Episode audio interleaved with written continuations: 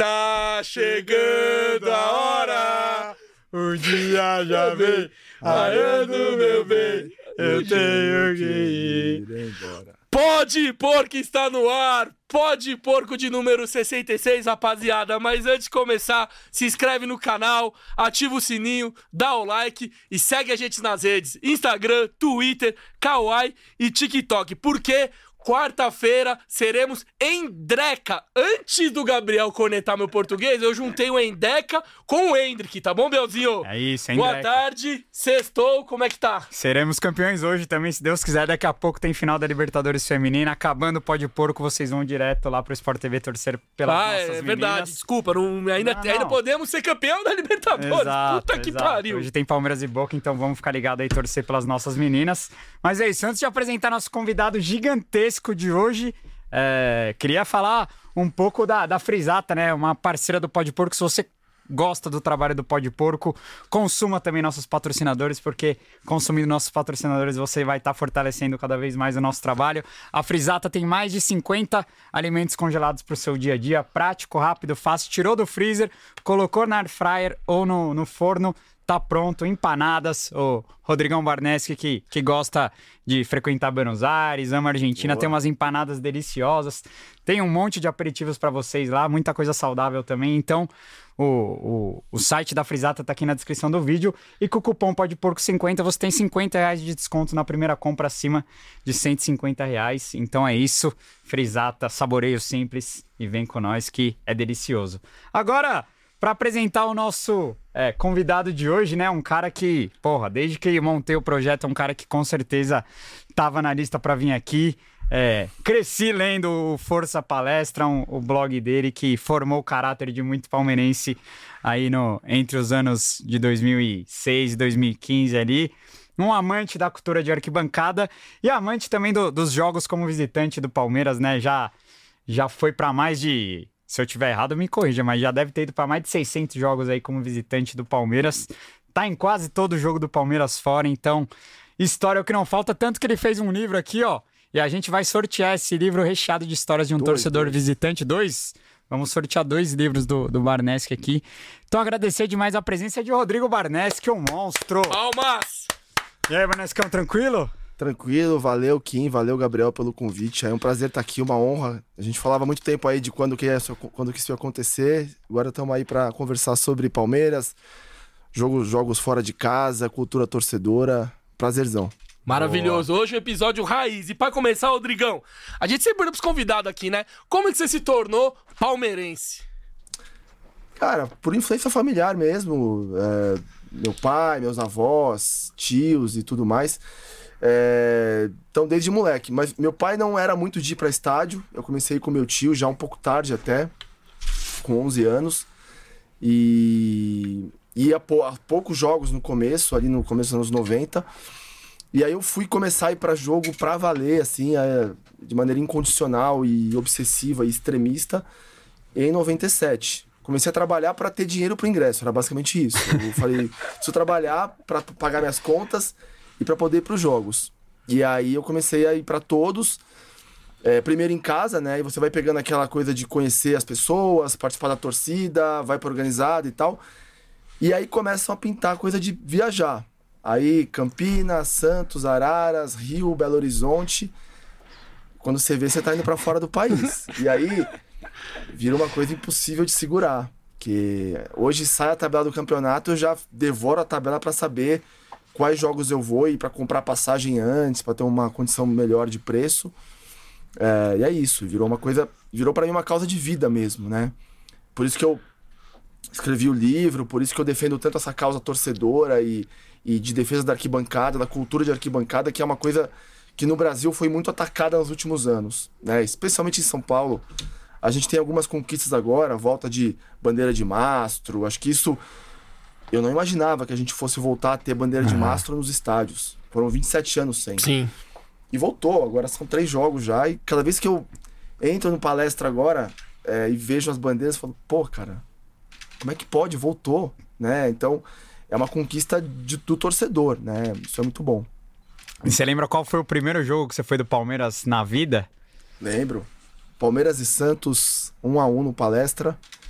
É, gol do Alexandre Rosa pro Palmeiras. O jogo do Paulista, do Brasileiro de 92. Um jogo normal, não tinha nada demais. Já era Parmalat, já. Sim. Já, já era Parmalat. Já era falar no começo da Parmalat. E um empate 1 a 1 em casa. É, Enfim, tinha 11 anos. Eu comecei tarde até, né? Pensar que meu filho, por exemplo, mais velho, foi pro estádio com menos de um ano, o outro também. Viu o Palmeiras ser campeão em São Januário com menos de dois anos. Então eu comecei tarde.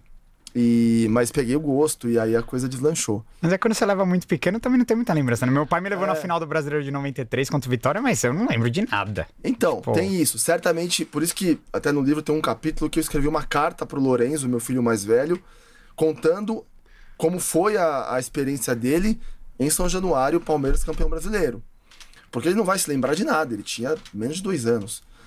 É, então foi minha forma de mostrar pra ele o que ele viveu, o tamanho daquela conquista, né? Foram mil palmeirenses em São Januário, né? E facilitou o fato de ele não pagar ingresso em São Januário, então foi mais tranquilo.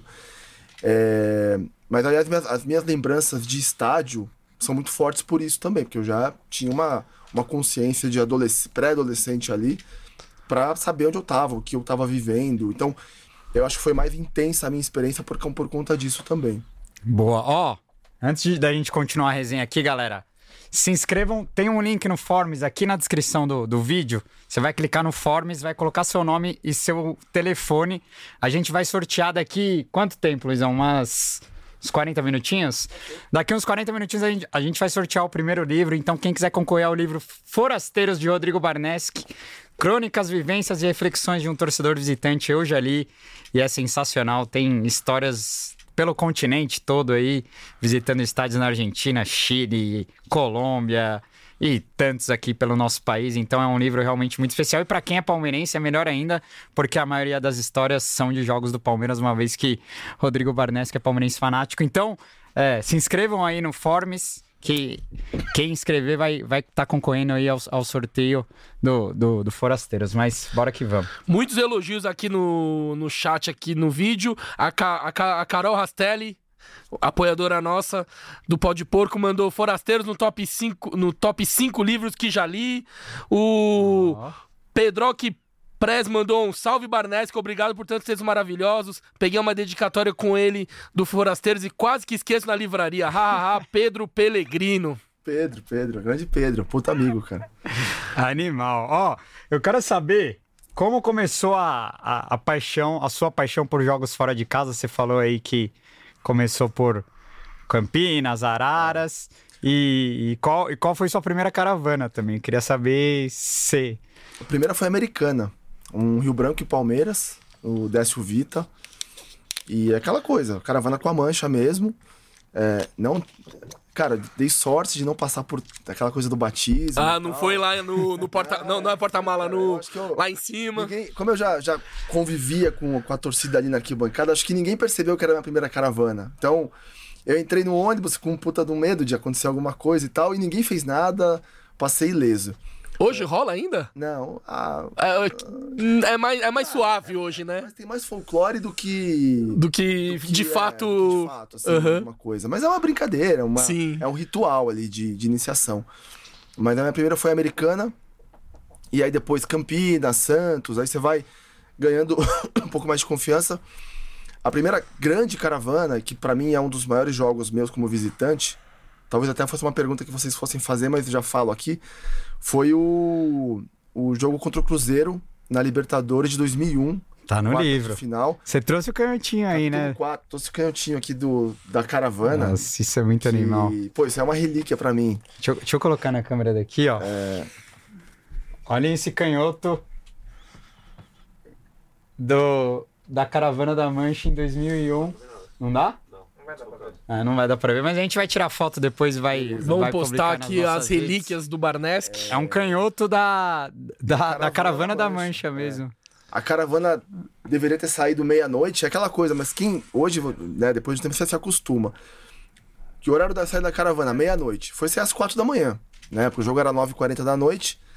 E a gente empatou em casa 3 a 3 E foi para pro Mineirão com um time inferior. Cruzeiro tinha um time muito melhor. Aham. Tinha o Felipão como técnico.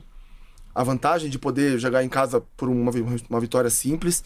O Palmeiras tomou 1 a 0 perdeu um pênalti, empatou, tomou 2 a 1 Foi buscar o um empate aos 40 do segundo tempo, com um gol improvável do Alexandre, zagueiro. E foi para os pênaltis. E aí foram 14 pênaltis, 14 cobranças. O Palmeiras ficou. É, o Cruzeiro teve um match point do jogo ali para resolver três vezes. Nossa. E perdeu as três. Uma com o Jackson, aquele Jackson que jogou. Tinha vários jogadores que foi campeão, né? O Oséias estava no Cruzeiro. Lá, um ah, o Felipão levou uma galerinha, ah. né? Levou uma galera. Que nem ele fez com o Grêmio quando veio o Palmeiras, né? E aí a gente passou ali pra, pra semifinal. Foi, foi muito emocionante porque foi o primeiro jogo. Os outros jogos foram caravanas pelo interior de São Paulo, que você normalmente é a maioria, ou tem uma situação de equilíbrio ali. No Mineirão eram 70 e, 71 mil cruzeirenses contra 4 mil palmeirenses, encolhidos ali na geral, na antiga geral. Antigamente o, a visitante no Mineirão era ali embaixo, né? Ali embaixo, quase uma catacumba, e você não podia ficar na frente. E Senão eu, voava mijo. Eu escrevo isso no livro. Você ficar na frente é ter uma visão melhor, mas é tomar garrafa de mijo na cabeça, pau, pedra, cusparada. Então você recuava e ficava escondido ali e você via muito pouco do jogo, muito pouco. Vocês só avançaram quando classifica, né? Aí, sim, os jogadores vão. É, aí a gente vai Marcos tudo. atravessa, né? É, mas a, a coisa de você olhar para 70 mil pessoas do outro lado e ver o estádio calado e você em 3, 4 mil, como a gente estava ali, cantar e, e buscar a vitória e voltar para São Paulo e chegar aqui e ter os caras na mancha, pô, parabéns, não sei o quê. É muito gratificante, cara. É uma sensação indescritível. E aí você não consegue mais parar de fazer isso, né? Então eu tenho aí 20, 22 anos de caravanas e, e aí em dado momento alguém vira e fala para você: ah, mas um dia você vai ter filho e não vai conseguir manter esse ritmo. Eu fiquei pior depois de ter filho. É incrível isso. É incrível, é, porque você é, eu, eu abri mão de tudo na minha vida. De tudo não, de muita coisa, né? Depois que você casa, tem filho, abri mão de muita coisa. Do Palmeiras não abro mão de nada. É uma coisa muito inflexível, radical, extremista. Não perco um jogo por nada. Fui a todos os jogos no, no, no Novo Palestra, e antes eu ia em todos também. E para viajar, claro que eu não consigo viajar para todos os jogos. Tem situações, sei lá, um jogo na Bahia numa quarta noite, nem sempre dá por conta de trabalho e tal.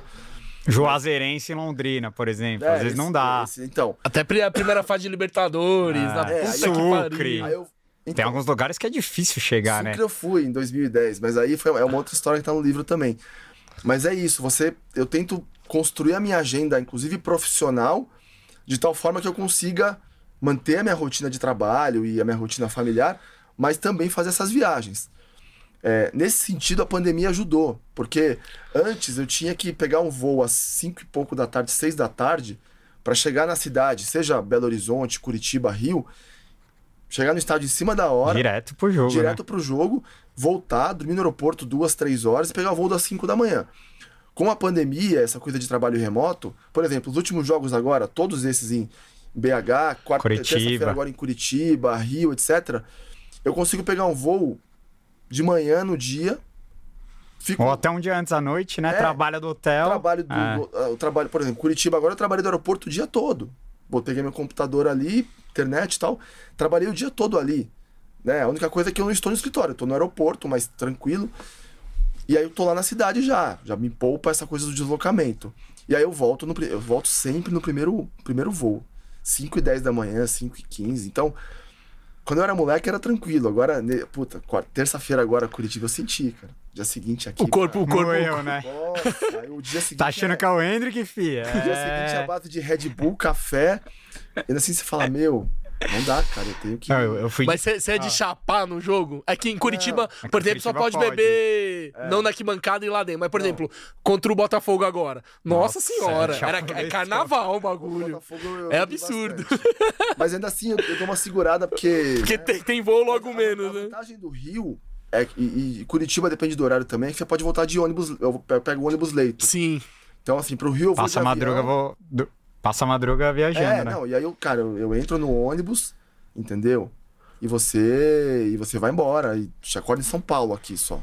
Agora, essa do Cruzeiro de 2001, que foi sua primeira, seus pais deixavam de boa você em caravana? Não. Porque a gente sabe que caravana com o Cruzeiro, e não é porque deu essa treta agora, sempre foi um Sempre jogo foi de muito hostil, risco. muito hostil, né? Não é um. Quando você pega a tabela ali, você já sabe que Cruzeiro fora sempre é um jogo complicado pra nossa torcida. Sempre. E, e você já quis estrear logo no mais Hum, punk. Já foi na voadora, né? Uma decisão de Ah, Libertadores, sim. Meus pais nunca entenderam, nunca aceitaram também, assim. é, Mas eu tinha, falei, pô, eu tenho meu dinheiro, eu trabalho, eu vou. Entendeu? Mas esse especialmente eu me lembro que ele ficou bastante preocupado. É, E aí eu tive situações depois de. Cara, acontece, de confronto, de alguma briga e tal. E aí depois você. Depois de muitos anos eu fui contar pra eles o que aconteceu. É. Pô, É que você contasse jogo? na hora lá, os caras iam vetar, né? Exato. Então, lembra aquele jogo, aconteceu isso, isso, isso. E aí, né, aquele pânico, falando, nossa, agora já faz 10 anos, entendeu? Já passou. Mas tem, tem muitas histórias aí de. Especialmente na época em que eu ia com a mancha, eu ia na caravana com a mancha e tal. Hoje sou da mancha ainda, tô junto, sempre junto com o pessoal. Mas eu vou de avião, vou de carro, vou de outras maneiras ali que hoje, pra minha vida, funcionou melhor.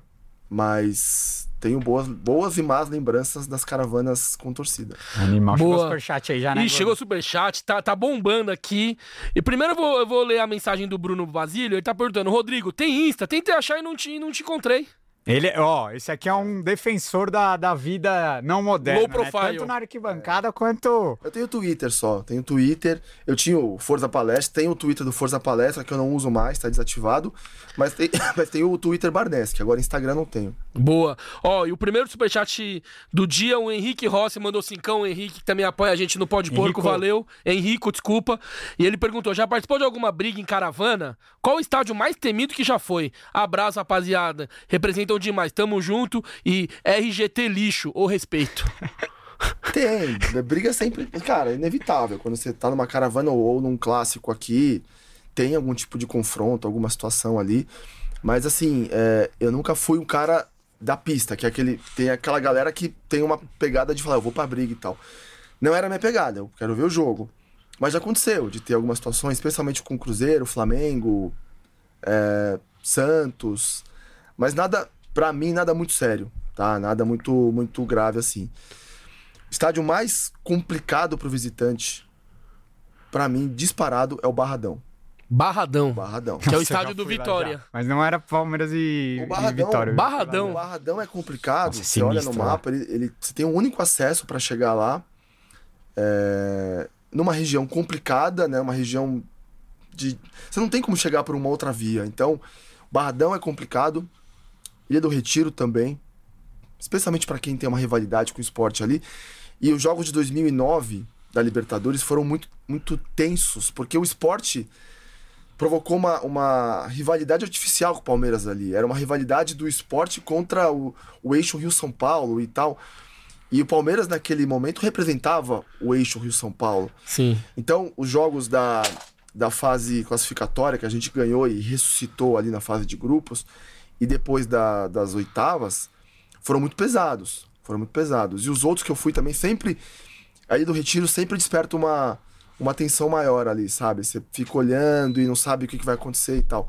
Mas o Barradão, pela dificuldade de acesso, é o mais complexo pra mim. Assim, é você você chegar lá não tem muito lugar para vou parar no shopping, aqui vou parar no estacionamento, é é tudo território da torcida do Vitória.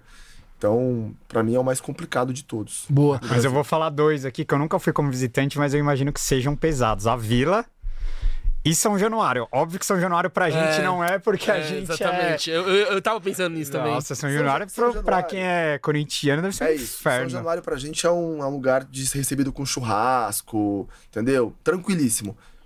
Pra corintianos, são paulinos, cruzeirenses, deve ser terrível. Terrível. Era pior antes quando o, o visitante ficava do outro lado ali, na curva. Hoje é um pouco mais reservado aquele o espaço onde fica na- no canto. É, a, vila, a vila, sinceramente, não é comple- complicada, não. A Não. polícia sempre isolou bem ali.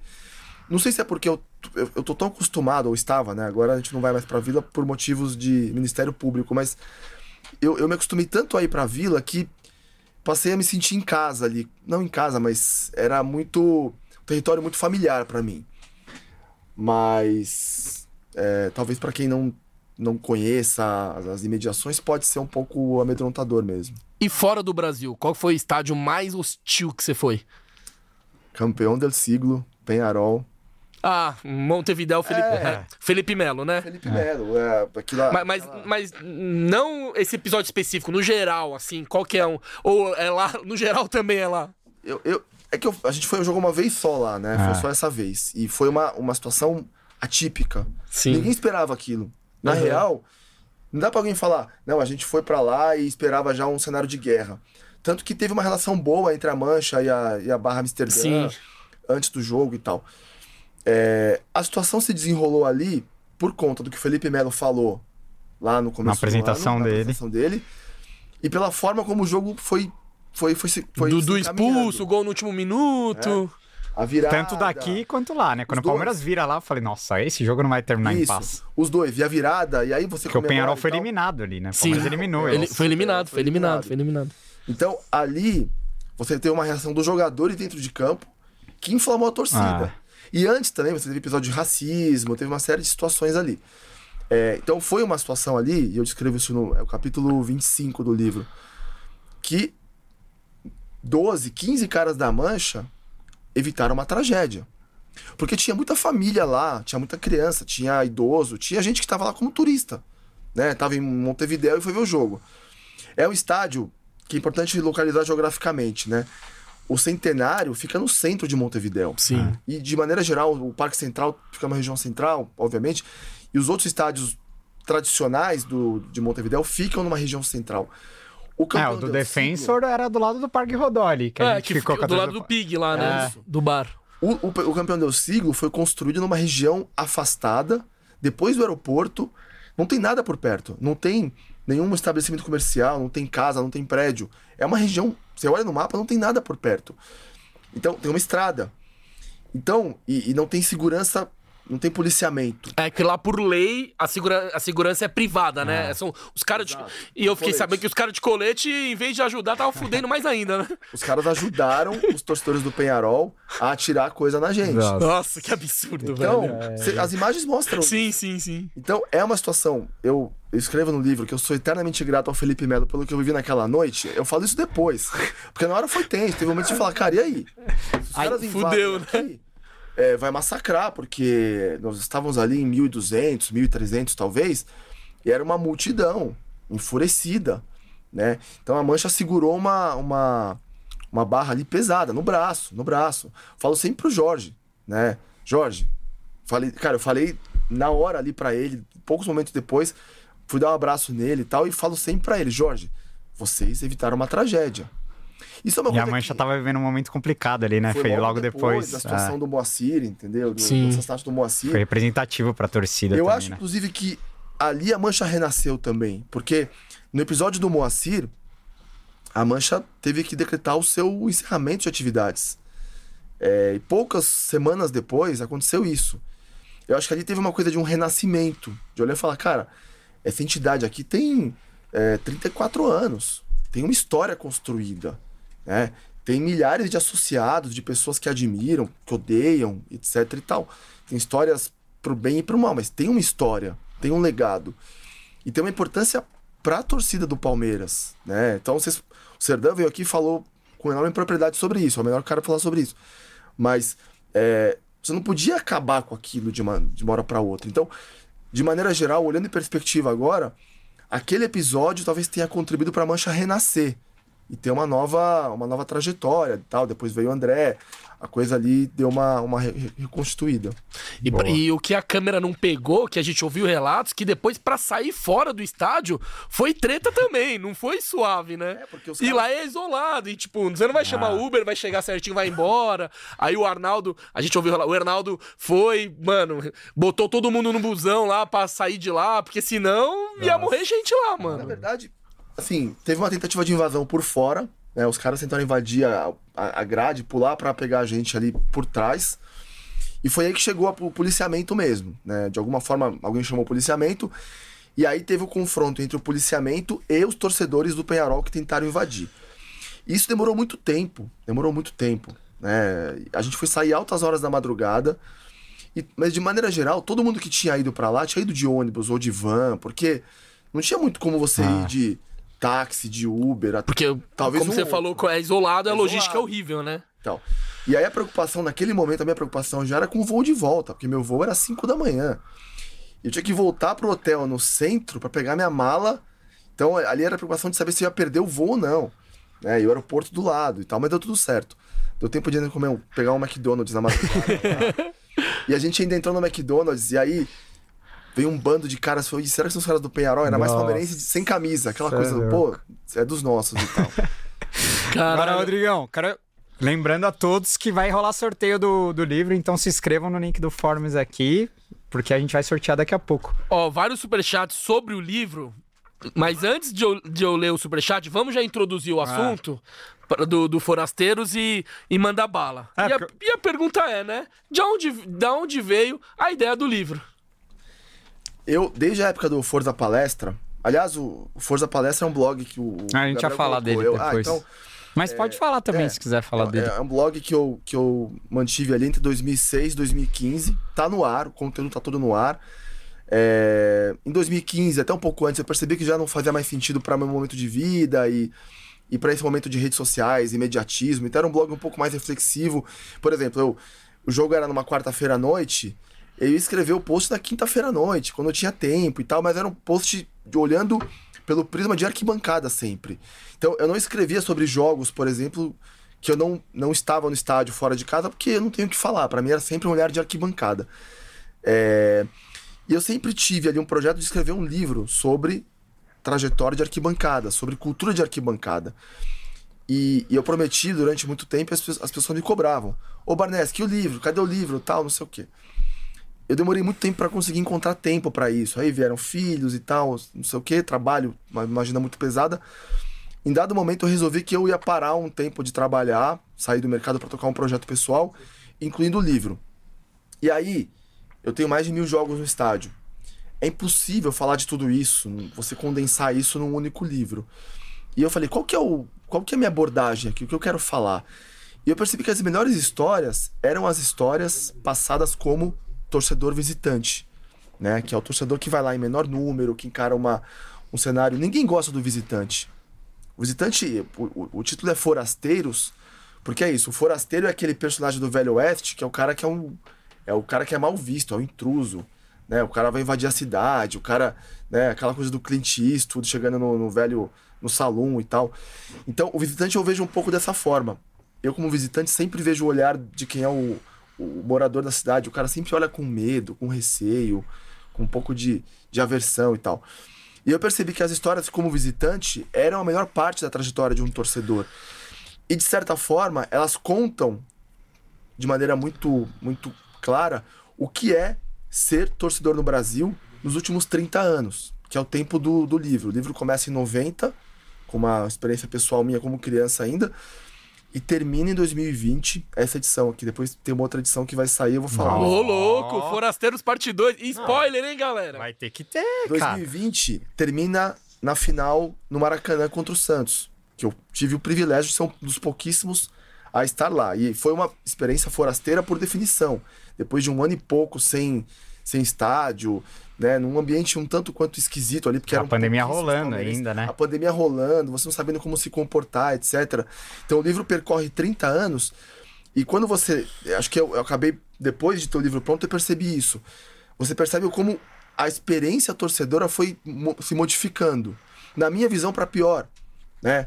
proibição, não pode bandeira, não pode faixa, não pode sinalizador, não pode isso, não pode aquilo. Torcida única. Ministério Público, torcida única. Você proíbe você tem uma cultura em São Paulo de cerceamento de direitos. Não pode cerveja. Aliás, cerveja acho que é a próxima conquista nossa, né? Agora tem bandeira de mastro. São Paulo hoje é um dos pouquíssimos estados Sim. do país, talvez Sim. o único, que não tem venda de cerveja nos estádios. Até o Paraná tem. O Paraná, que, enfim, um estado ainda mais reacionário que São Paulo, tem venda de bebida alcoólica nos estádios. São Paulo não tem. Acho então, que é o Grande do Sul, não é? Que também que não, não pode. Não sei se é no eu... sul. Não, no. No sul, acho que, acho no sul, acho, que, acho que eu já. já, já quando é, fui. Eu tomo... Não, a gente tomou lá quando é, foi contra o Grêmio, não, mano. Ah, tinha sim, tinha sim. Então, assim, é... eu percebi que você. É uma história. São são várias histórias, né? Tem aí um 30 anos de jogos. Todos os principais jogos do Palmeiras nos últimos 30 anos fora de casa estão aqui no livro. Mas para quem não é palmeirense também, ele conta uma história do que é arquibancada no Brasil. Né? Até para um, um, gringo, eu, eu, o livro chegou na Argentina para algumas pessoas lá, porque a capa é o estádio do Racing, o cilindro. Né? O livro, a intenção era que o livro falasse para mais gente, que não fosse uma coisa só para palmeirenses. É, então, o livro conta essa história. E é, é muito curioso para mim receber elogios de corintianos, flamenguistas, são paulinos, cruzeirenses. O, o mais comum é o cara falar assim: pô, comprei o livro não sabendo que era de um palmeirense. Ah. E comecei a ler. Quando eu comecei a ler, eu fiquei meio puto. Falei, pô, livro de um palmeirense. Aí eu avancei. E eu percebi que o livro fala para qualquer torcedor. Exato. Porque eu não tô ali enaltecendo rivalidades ou criticando uma ou outra torcida. Eu tô falando do sentimento de torcedor. E aí, cara, o sentimento do. Por mais que algumas torcidas tentem dizer que são únicas, ah, nós somos diferentes e tal, balela, cara o sentimento do torcedor é o mesmo. Muda uma questão ou outra, muda a identificação com o clube e tal, mas o sentimento é o mesmo. Né? Eu falo isso porque sempre briguei com amigos corintianos que ficam, ah, o Corinthians é diferente. Diferente onde, meu irmão? Ah, não vivemos de títulos, vivemos de Corinthians. Meu irmão, quem não vive de títulos é o torcedor da Ponte Preta. Eu respeito pra cacete o cara que é da Ponte Preta. Eu tenho é. amigos lá. Meu, os caras não ganharam nada. E é o clube mais antigo é. brasileiro existente. Porque tinha um. É. Aquela torcida visitante. Nossa, é eu treta. Vou te perguntar depois, é mas treta. no, no Allianz Parque foi uma das que mais me impressionaram. Lá, é treta colar no, colar então, no Moisés do Carelli, mano. É treta. É não treta. Não falar que ah, é diferente. Não, entendeu? Tem as suas particularidades e tal. Então, eu acho que o livro ele, ele, ele tem esse, essa coisa de é, é, bom pro palmeirense, porque conta as histórias de jogos do Palmeiras, e aí quem viveu os mesmos jogos que Exato. eu, né? Então, cara, para mim, é, eu, eu, fico muito feliz. Agora, por exemplo, Curitiba, todo jogo acontece, mas Curitiba, é, Pedro, até não sei se ele estiver acompanhando, mas vem um cara falar comigo, pô, você é o Barneski, mano? Pô, cara, pô, li, li o Forasteiros, gostei e tal. Cara, eu faço de lá dar um abraço, conversar, porque é muito gratificante para mim, sabe? É, Montevidéu também, se as pessoas, o cara vem assim, meu, isso pode incomodar, você é o Barneski? Porque eu li o Forasteiros e tal. É muito legal isso, ver que o sentimento de torcedor do cara, de alguma forma, está retratado aqui. Né? É, é, um, é um sentimento comum. Então você cria esse vínculo com os palmeirenses mais, evidentemente, mas com rivais também.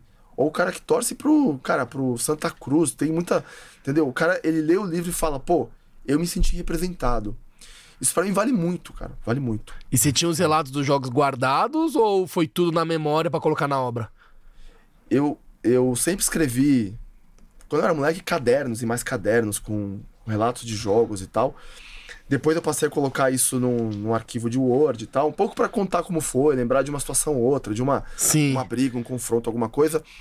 É, tinha um blog que, de certa forma, de 2006 2015, as histórias estão lá. Eu tive uhum. só que reconstruir. Muita coisa pesquisei. Aí entra um pouco do, da minha, do meu lado jornalista, né? É, a memória de torcedor ela é traiçoeira às vezes. Porque o torcedor tende a aumentar uma coisa aqui ali, tende a dar uma, uma encorpada numa situação que não aconteceu. Isso tô falando por mim e por qualquer outro torcedor. Então, o que eu fiz foi pegar as minhas memórias. Então, tem um, tem um exemplo clássico.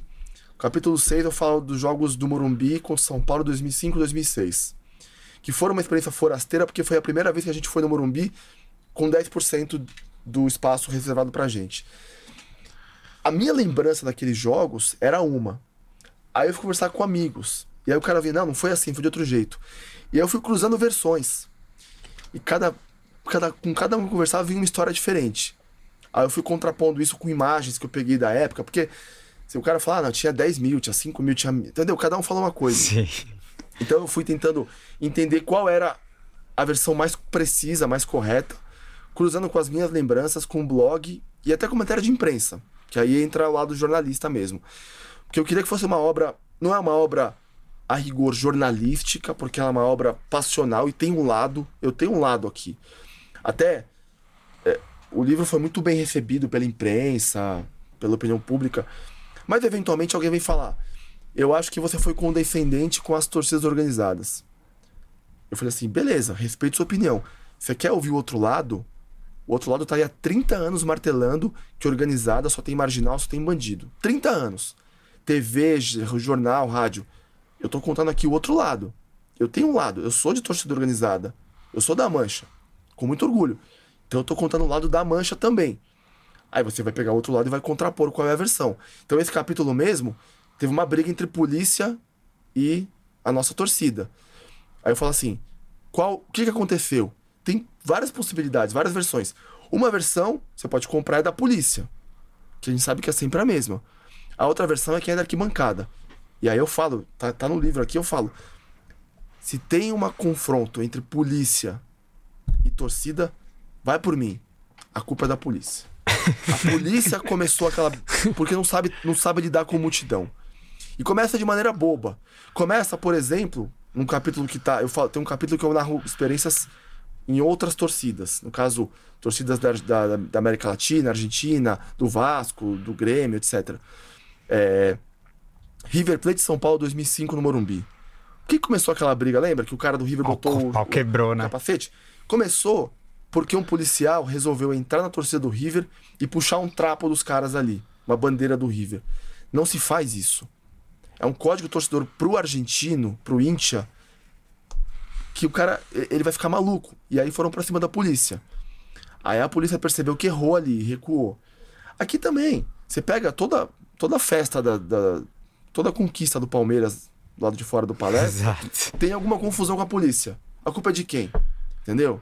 Inclusive, se formos campeões quarta que vem, espero que deixem nossa torcida comemorar, né? Porque eu, em 2018 espero. soltaram bomba, vimos criança, até criança família. correndo. É. 2018, 2008, invadiram a arquibancada para bater na gente. 2012, com quem tava aqui. Sabe? E não te irrita o silêncio do clube quanto a, única, a, isso? É, o, o, silêncio do clube é ensurdecedor, né? é, é revoltante, o Palmeiras não fala nada. Eu acho que a única exceção, a única grande festa em que a polícia não teve uma intervenção desastrosa foi 2015. Copa do Brasil. Que foi a maior festa de uma torcida. Não tem nada igual aquilo, dentro e fora do estádio. E graças a Deus que a polícia não fez nada ali. Porque aí seria uma tragédia. Cara. Nossa. Porque. Era muita pra... gente. Era né? muita gente. Era muita gente. O estádio tomado do lado de fora. Uma festa lindíssima. Daí começou o cerco, né? O cerco Sim. veio por conta daquele jogo. Mas naquele jogo, a polícia não fez nada. Ainda bem. Porque se fizesse. Ia virar guerra, né? Ah, é, ia virar guerra, porque aí tinha muita gente de organizado do lado de fora que não pôde entrar. E tinha muita gente de maneira geral. É, não. É, e muita família, muita criança. É isso que E o que eu acho que vai acontecer na quarta, tá? Porque com essa. Com esse. Ah, sim. Com esse bloqueio do setor norte, né? Com essa diminuição de muita gente sem ingresso, acho que uma galera vai para lá para comemorar lá se o Palmeiras bater campeão. Então. então final é... do Mundial, entendeu? Exato. Você vai juntando vários episódios aí é, que mostram isso. É uma, é uma tendência de. Tem festa? Vamos lá acabar com a festa. É foda. Ó, oh, mais um superchat aqui do Seneguini que mandou cincão, muito obrigado. Pede para ele falar do grande Tel e o estatuto do verdadeiro torcedor que ele imortalizou Nossa, no livro. Isso é muito bom. Não, eu, eu até separei um, um, uns, alguns trechos desse, desse estatuto. Tem um estatuto do torcedor no, no livro do Marnes que, que é do Tel. O Tel, Marco Bressan, grande amigo do dissidente. É... É, é, é o seguinte: existe uma coisa é chamada bom. Estatuto do Torcedor, que é uma aberração que foi criada lá em 2003 e que basicamente é um compêndio de normas para atacar o torcedor. Não tem nenhum direito do torcedor ali.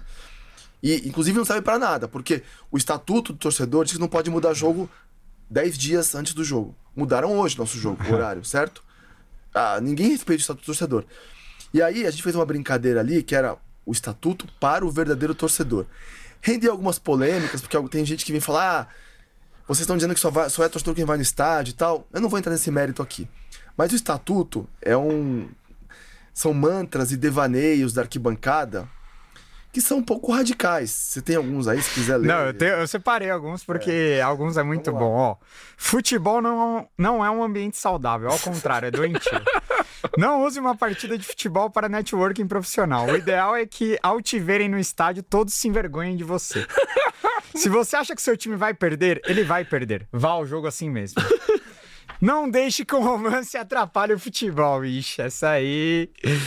Não xingue jogadores do seu time durante o jogo. Alguns merecem, mas não vai adiantar. Nossa, essa pra mim é, é, é tinha que estar tá gravado. Ó, pra essa semana, essa aqui também é braba. Não se esforce por ingressos para oportunistas. Cuidado com os aventureiros, hein? E a última, proteja-se da PM. Nossa, esse estatuto é muito bom. É engraçado Não, e demais. tem quase 30, né? Tem O um... estatuto tem 35, 34 artigos.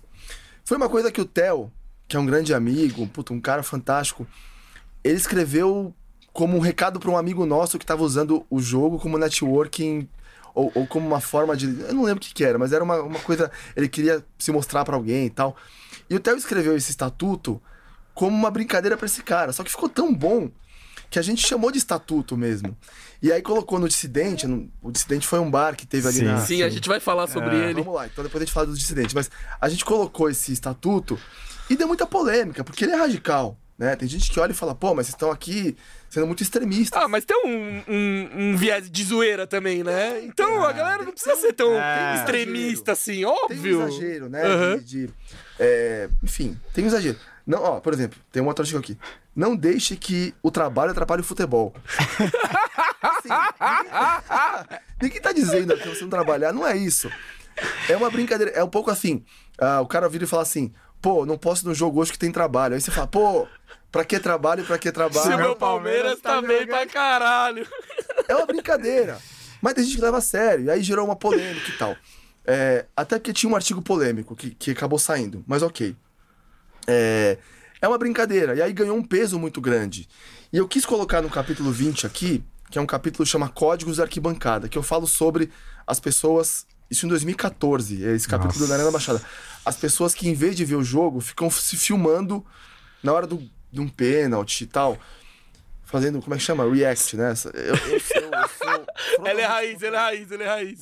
então, assim, eu escrevi sobre isso. Ou sobre a coisa de não gritar gol antes da, do gol acontecer e tal. São códigos da arquibancada. Ou um código recente que foi rompido.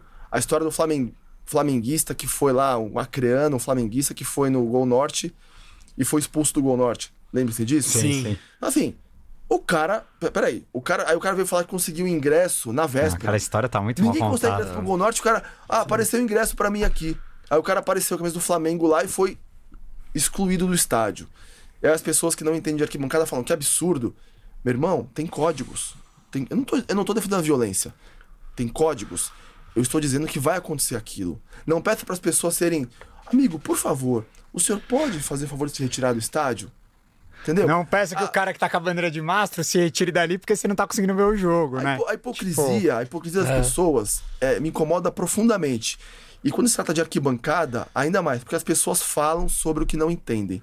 Qualquer situação que vai ver arquibancada, primeira coisa que eu falo, amigo, você vai em estádio? Então não fala, cara. Eu não vou falar de um assunto que eu não entendo, que eu não frequento um tal lugar, eu não vou falar sobre aquilo. Não venha falar sobre o que você não entende. Então o capítulo fala um pouco sobre isso. E o estatuto, ele dialoga com quem vai a estádio, mas com quem não vai pode dialogar também. Agora, se alguém quiser ler isso aqui e falar, pô, vocês são uns malucos, exagerados, tá bom, nós somos. Acabou. Não, eu tô me sentindo num culto aqui. É o padre com a Bíblia aqui, é pregando muito bom, muito bom. os, a- as culturas do estádio. Ó, voltando no assunto do, do Força Palestra, que a gente começou e desviou pro livro, cê- qual que é o, o- o texto que você guarda com mais carinho? O último. O último? Assim, eu tenho, tenho, inclusive, o Forza foi de 2006, 2015, Sim. mas na real mesmo, 2013 eu, eu encerrei o blog ali, eu percebi que já não tava mais sendo prazeroso pra mim. E aí eu acabei voltando em 2014 por conta do, da elitização do estádio, eu, eu quis fazer ali uma... Enfim, eu precisei voltar naquele momento. 2015 é o último texto do blog, se chama Doces Bárbaros. É um título, é um texto que eu escrevi pra falar sobre aquela festa da final da Copa do Brasil de 2015, que eu garanto que é a maior festa que uma torcida já fez para um título no Brasil. Não é o título mais importante da nossa história? Não é. Mas festa igual aquela, da forma como aconteceu, nos pênaltis, na superação, sabe? E O foi estádio- muito simbólico. foi Foi, o muito prime- simbólico. foi o primeiro do Allianz Foi o Parque. primeiro do nosso estádio novo, foi o primeiro da reconstrução do Exato. Palmeiras, do Dudu. Inclusive, eu queria que você falasse, porque muita gente guarda com muito carinho o primeiro jogo na Vila, né? Que o Gabigol perde um pênalti com dois minutos de E jogo. o Maílson, qual que é o nome do cara? Que ele perde o gol cara a Não, cara? É. o Nilson. Nilson. O Nilson, é. Nilson. Por que, que esse jogo tem uma simbologia para os palmeirenses que foram até a Vila naquele 1x0 pro Santos? É que ficou um gosto de que dava para virar em casa? Como que. Ficou, ficou, porque a imprensa tratava o Santos como favorito absoluto. Sim. Nossa, foi, foi muito. Esse, esse jogo a foi gente- muito. A gente foi pra Vila quatro, eu fui quatro vezes pra Vila. É, inclusive é o capítulo que eu. Que eu, eu, eu- a Vila eu fui, cara, vinte e poucas vezes. Eu, eu usei esse ano de 2015 pra contar a experiência de ir à Vila. Então, esse jogo é o principal deles. Mas teve o jogo do Paulista, depois a final do Paulista, o brasileiro e Copa do Brasil a final. Mas a imprensa tratava o Santos como favorito absoluto. Então a gente foi pra lá e foi a sensação de voltar vivo. Pô, poderia ter sido 2 a 0 foi só 1 a 0 agora na nossa casa. Era um time que tava capengando no brasileiro, terminou ali uma Sim. posição intermediária.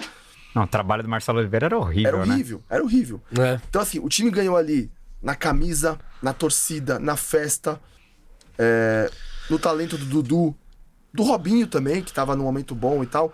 Então, assim, o Barrios também tava numa O fase. Jesus tava Foi nesse, começando. foi nesse jogo na Vila que o torcedor do Palmeiras fala que seu pai tem gonorreia pra alguém, pra algum, alguém do Santos? Eu não sei, mas hoje alguém escreveu no Twitter. É, "Isso não, esse sensacional." vídeo é- tem um vídeo. Seu pai vídeo. tem gonorreia? É, Essa- eu não O manjo. cara Qual tá que é torcida do? Palmeiras, velho. Vira pra um cara do Santos. Seu pai tem gonorreia. Aí, e a câmera pega É, bem na aí hora. viralizou, tá ligado? E aí al- alguém escreveu no Twitter assim: alguém botou, tinha 824 palmeirenses, que era a quantidade de ingresso. Aí um cara escreveu assim: 823 mais um médico que apontou a gonorreia do pai do cara. Tipo, o cara ele falou tanto que parecia o cara é médico e sabe que, entendeu? Ó, tem um superchat aqui Os polêmico, caras hein? estão te arrastando aí. Mandaram cinco contas aqui, ó. Falaram. O que o Barnes que acha do Gabriel Amorim fazer date no Gol Sul? Eu não tô Eu- sabendo disso. Fala aí. Não, é porque eu fui num jogo esse, esse campeonato, Palmeiras e Goiás, 3 a 0 Fui acompanhado de uma uma ficante, uma pessoa especial. As E ideias. aí os caras ficaram me alastrando, né? Porque num dos, um dos mandamentos, Mandamentos. é. Mas ela, ela é palmeirense? É, É, óbvio, é. óbvio. E ela já Não, cola, é tal. Já cola. Ela já cola. Não, A já questão, cola. é, a questão que, que o Theo brincava ali é que o cara que ia com, com uma namorada que nem sabia o que estava acontecendo Ah, ali. não, é, é, e que não. ficava ali com, Isso. com cara de poucos amigos e achando aquele ambiente chatinho. Não, e fica uma- Entendeu? E não fiquei comendo pipoca também, foi Ah, apoiar. não, não tem nenhum pô. problema. É, os Eu- caras tá achando, não é cinema. Ah, mas tem foto sua ali de mão dada. Não, até Na hora do gol tá, tá virado de Não, mas, costas. porra, Não, É, até faz porque parte. minha esposa vai no jogo comigo e tal, meus filhos vão no jogo comigo. Então, a questão é do comprometimento com o Palmeiras, é não levar Sim. alguém que esteja Mas a lá- câmera do beijo eu tenho certeza que você odeia aquela, Ah, aquela odeio. aberração. a- a- te- te- na- na- teve na terça-feira em Curitiba, né? Como é que é? Kiss, Kiss, Kiss Cam, Cam. chama. Kiss Cam. Nossa, não, eu O que, que você odeia mais? A câmera do beijo ou quando fala consulado um por um ali? Eu vou te falar o que, o que mais me incomoda no consulado. Nossa, os consulados no intervalo. me É meia hora o maluco falando lá. É o seguinte. é, aí entra o lado jornalista, o lado. É a total falta de padronização daquilo. Pode perceber. Tem coisa com caixa baixa e caixa alta, Ah, com tá. com ponto, com sem espaço. Aí é Honduras, Tegucigal. É, como é que é? Tegucigal Honduras. É, cara, é mal feito. Ah. Quer fazer um negócio? Meu, faz lá um negocinho bem escrito Não, no é- Word. é uma- Ah, mas, mano, não precisa Mas tão- falar no mas tão intervalo errando lá, né, não. mano? Mas estão errando até o nome de jogador, né? Rafael Veiga com F, por É, exemplo. Durante muito tempo fizeram isso. Porra, durante muito errar tempo. o nome de jogador é. Ah, não, mas, é, não. Tipo, uma vez ou outra, tudo bem, todo mundo pode Mas errar, mas. é, eu acho que ficou Tinha um outro over, jogador né? que eles Ah, erraram. não, eu é demais. E é consulado pra caralho, mano. Puta, é Tóquio, é a puta que pariu. A- não dá. a- é- cansa. O cansa, intervalo, cansa. mano, podia ser muito mais interativo. Eu também, eu, eu não acho que também tem que ser igual NBA T-Leader. Também acho que tem que ter um. Mas, por exemplo, uma um coisa, equilíbrio uma coisa mais. legal que tinha no começo era passar melhores momentos. Ah, o eu momento é curtia, legal. Isso eu curtia. Sabe por quê? Porque, cara, você quer ver ali como é que foi o gol, como é que foi aquela eu jogada não entendi e tal. porque tiraram. É basicamente você pegar e passar. O telão tá lá pra isso. Ah. Então, assim, eu não entendo. É, mas aí. Na época do Pacaembu, eles faziam aquela- aquelas ativações, aquela gincana de, de torcedor acertar o gol. é, É legal do isso meio aí. campo, você lembra que tinha umas ativações? Lembro, É, isso é legal. prêmio. Tinha prêmio, aí, dá, aí, aí o pessoal fica cornetando lá, e, e eu achava isso legal. Mas falar consulado, consulado, pelo amor Isso, de isso- Deus. isso é válido É e tal. Ó, queria falar que o primeiro ganhador do livro é o Ivan Adolfo Jerônimo Miranda. Então levou o livro aqui. Até o final da live a gente vai sortear outro. Então continuem, continuem se inscrevendo no, no link da Forms aí, que tá na descrição do vídeo, que a gente vai sortear mais alguns de vocês. Agora, Barnes, eu queria que você falasse, você que é um especialista em torcedor visitante, e eu confesso que por muito tempo não, não ia em jogos de visitante por medo mesmo, por por mi- mil motivos financeiros também, a gente sabe que não é barato, né? E, e eu comecei recentemente, e, cara, é aquilo que você falou, é viciante o negócio. É, esse ano só conheci alguns lugares e países e estádios.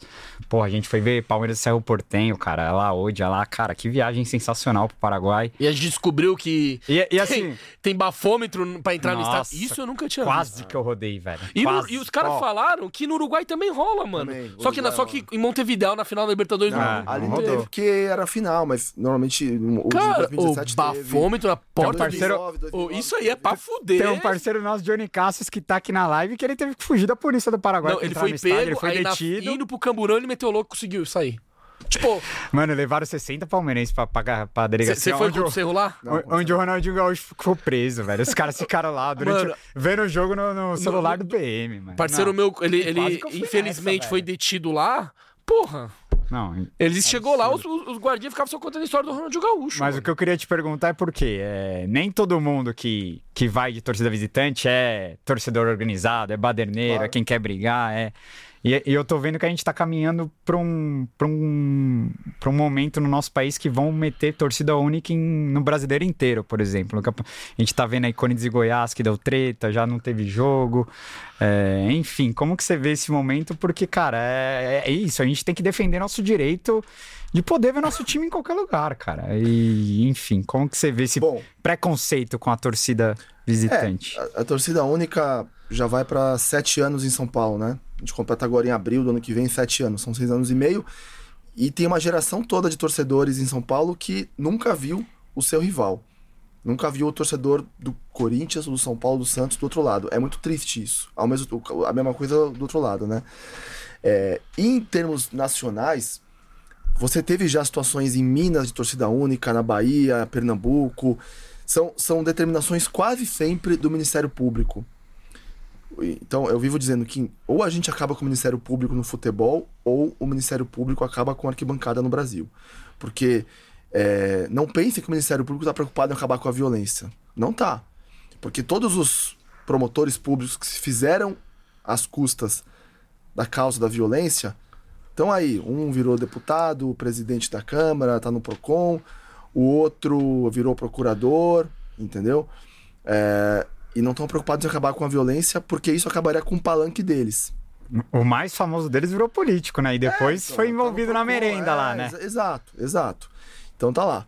É, mas eu, eu, eu diria a você que é o seguinte: o Castilho que o sucedeu foi ainda pior. Foi ainda pior. Porque ele foi mais duradouro e ele endureceu um pouco mais alguns processos. Porque o que o Capês fez foi extinguir as torcidas, 95. Na sequência daquela batalha do Paquimbu. Sim, sim. E ali foi um evento de comoção, foi um evento muito forte, né? Eu era moleque, mas enfim, não... foi um evento muito forte. Então ele reagiu ali de maneira muito dura, mas foi uma primeira tentativa que não resolveu nada. Porque as torcidas voltaram como, se- como iam voltar de alguma forma. O, o Castilho depois ele foi fazendo uma série de medidas ali até chegar na torcida única. Em conluio com o Paulo Nobre, inclusive. Esse é um ponto importante. 2019 foi um ano em que a gente teve torcida única no Palmeiras e Cruzeiro no, no Mineirão, na última rodada. Que era o risco do Cruzeiro É, cair. que até que caiu, né? É, no Palmeiras e Flamengo aqui, que o Galhote foi também, no mínimo, Conivente. Né? conivente com a situação toda, e mais alguns jogos. E aí eu percebi que esse movimento ia ganhando força. É, os ministérios públicos não são muito articulados, porque se forem, eles conseguem fazer isso em âmbito nacional. Tem dois estados que resistem muito fortemente à torcida única. Rio de Janeiro tentou-se algumas vezes, teve uma situação entre Vasco e Fluminense que fizeram isso, depois desfizeram, não teve. E Rio Grande do Sul. Mas você tem uma opinião pública que é favorável a isso, uma imprensa que é favorável a isso. E o que eu sempre falo é: falta consciência de classe para as torcidas. Quem poderia se contrapor a isso? As torcidas.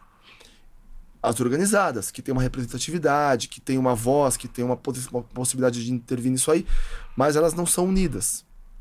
E aí você vai perdendo força, porque o outro lado é muito forte.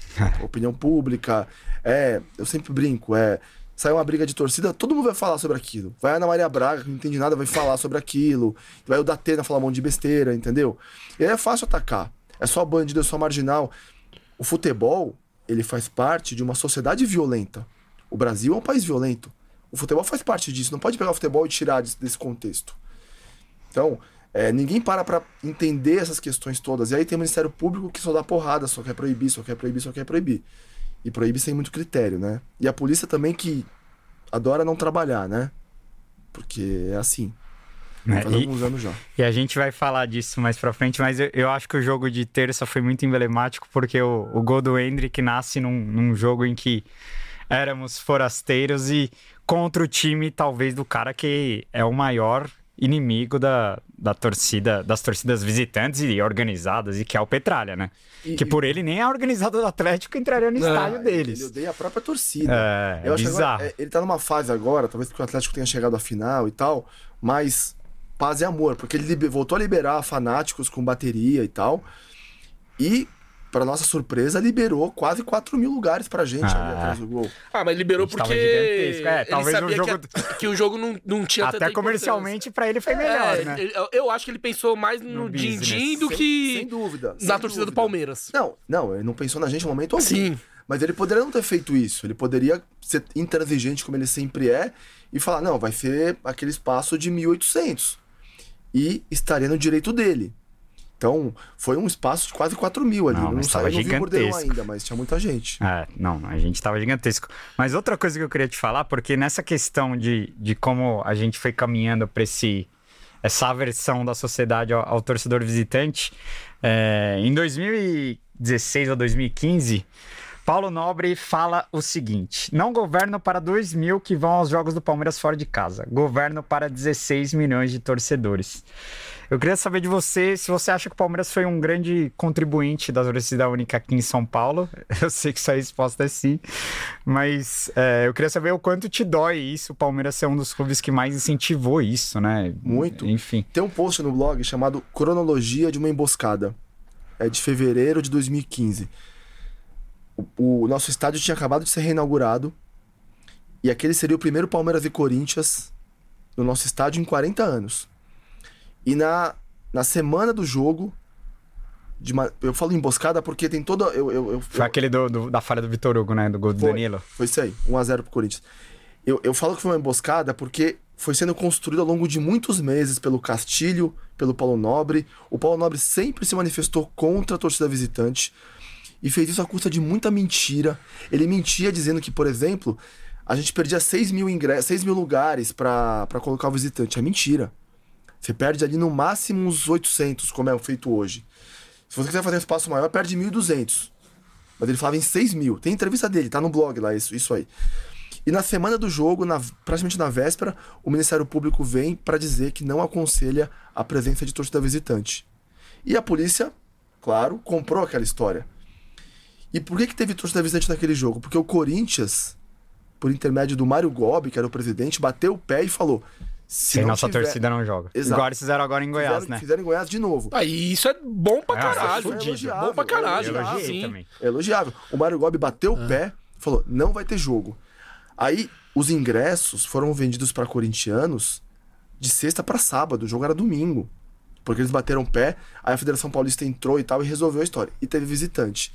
Mas com uma semente plantada ali, né? Ali já Paulo- começou, Ali né? começou. E o Paulo Nobre sempre se mostrou contra visitante. Até que ele conseguiu, junto com o Paulo Castilho. Então eu, eu- eu falo sempre isso. Eu sou muito crítico do Paulo Nobre, eu reconheço todos os méritos dele do ponto de vista administrativo.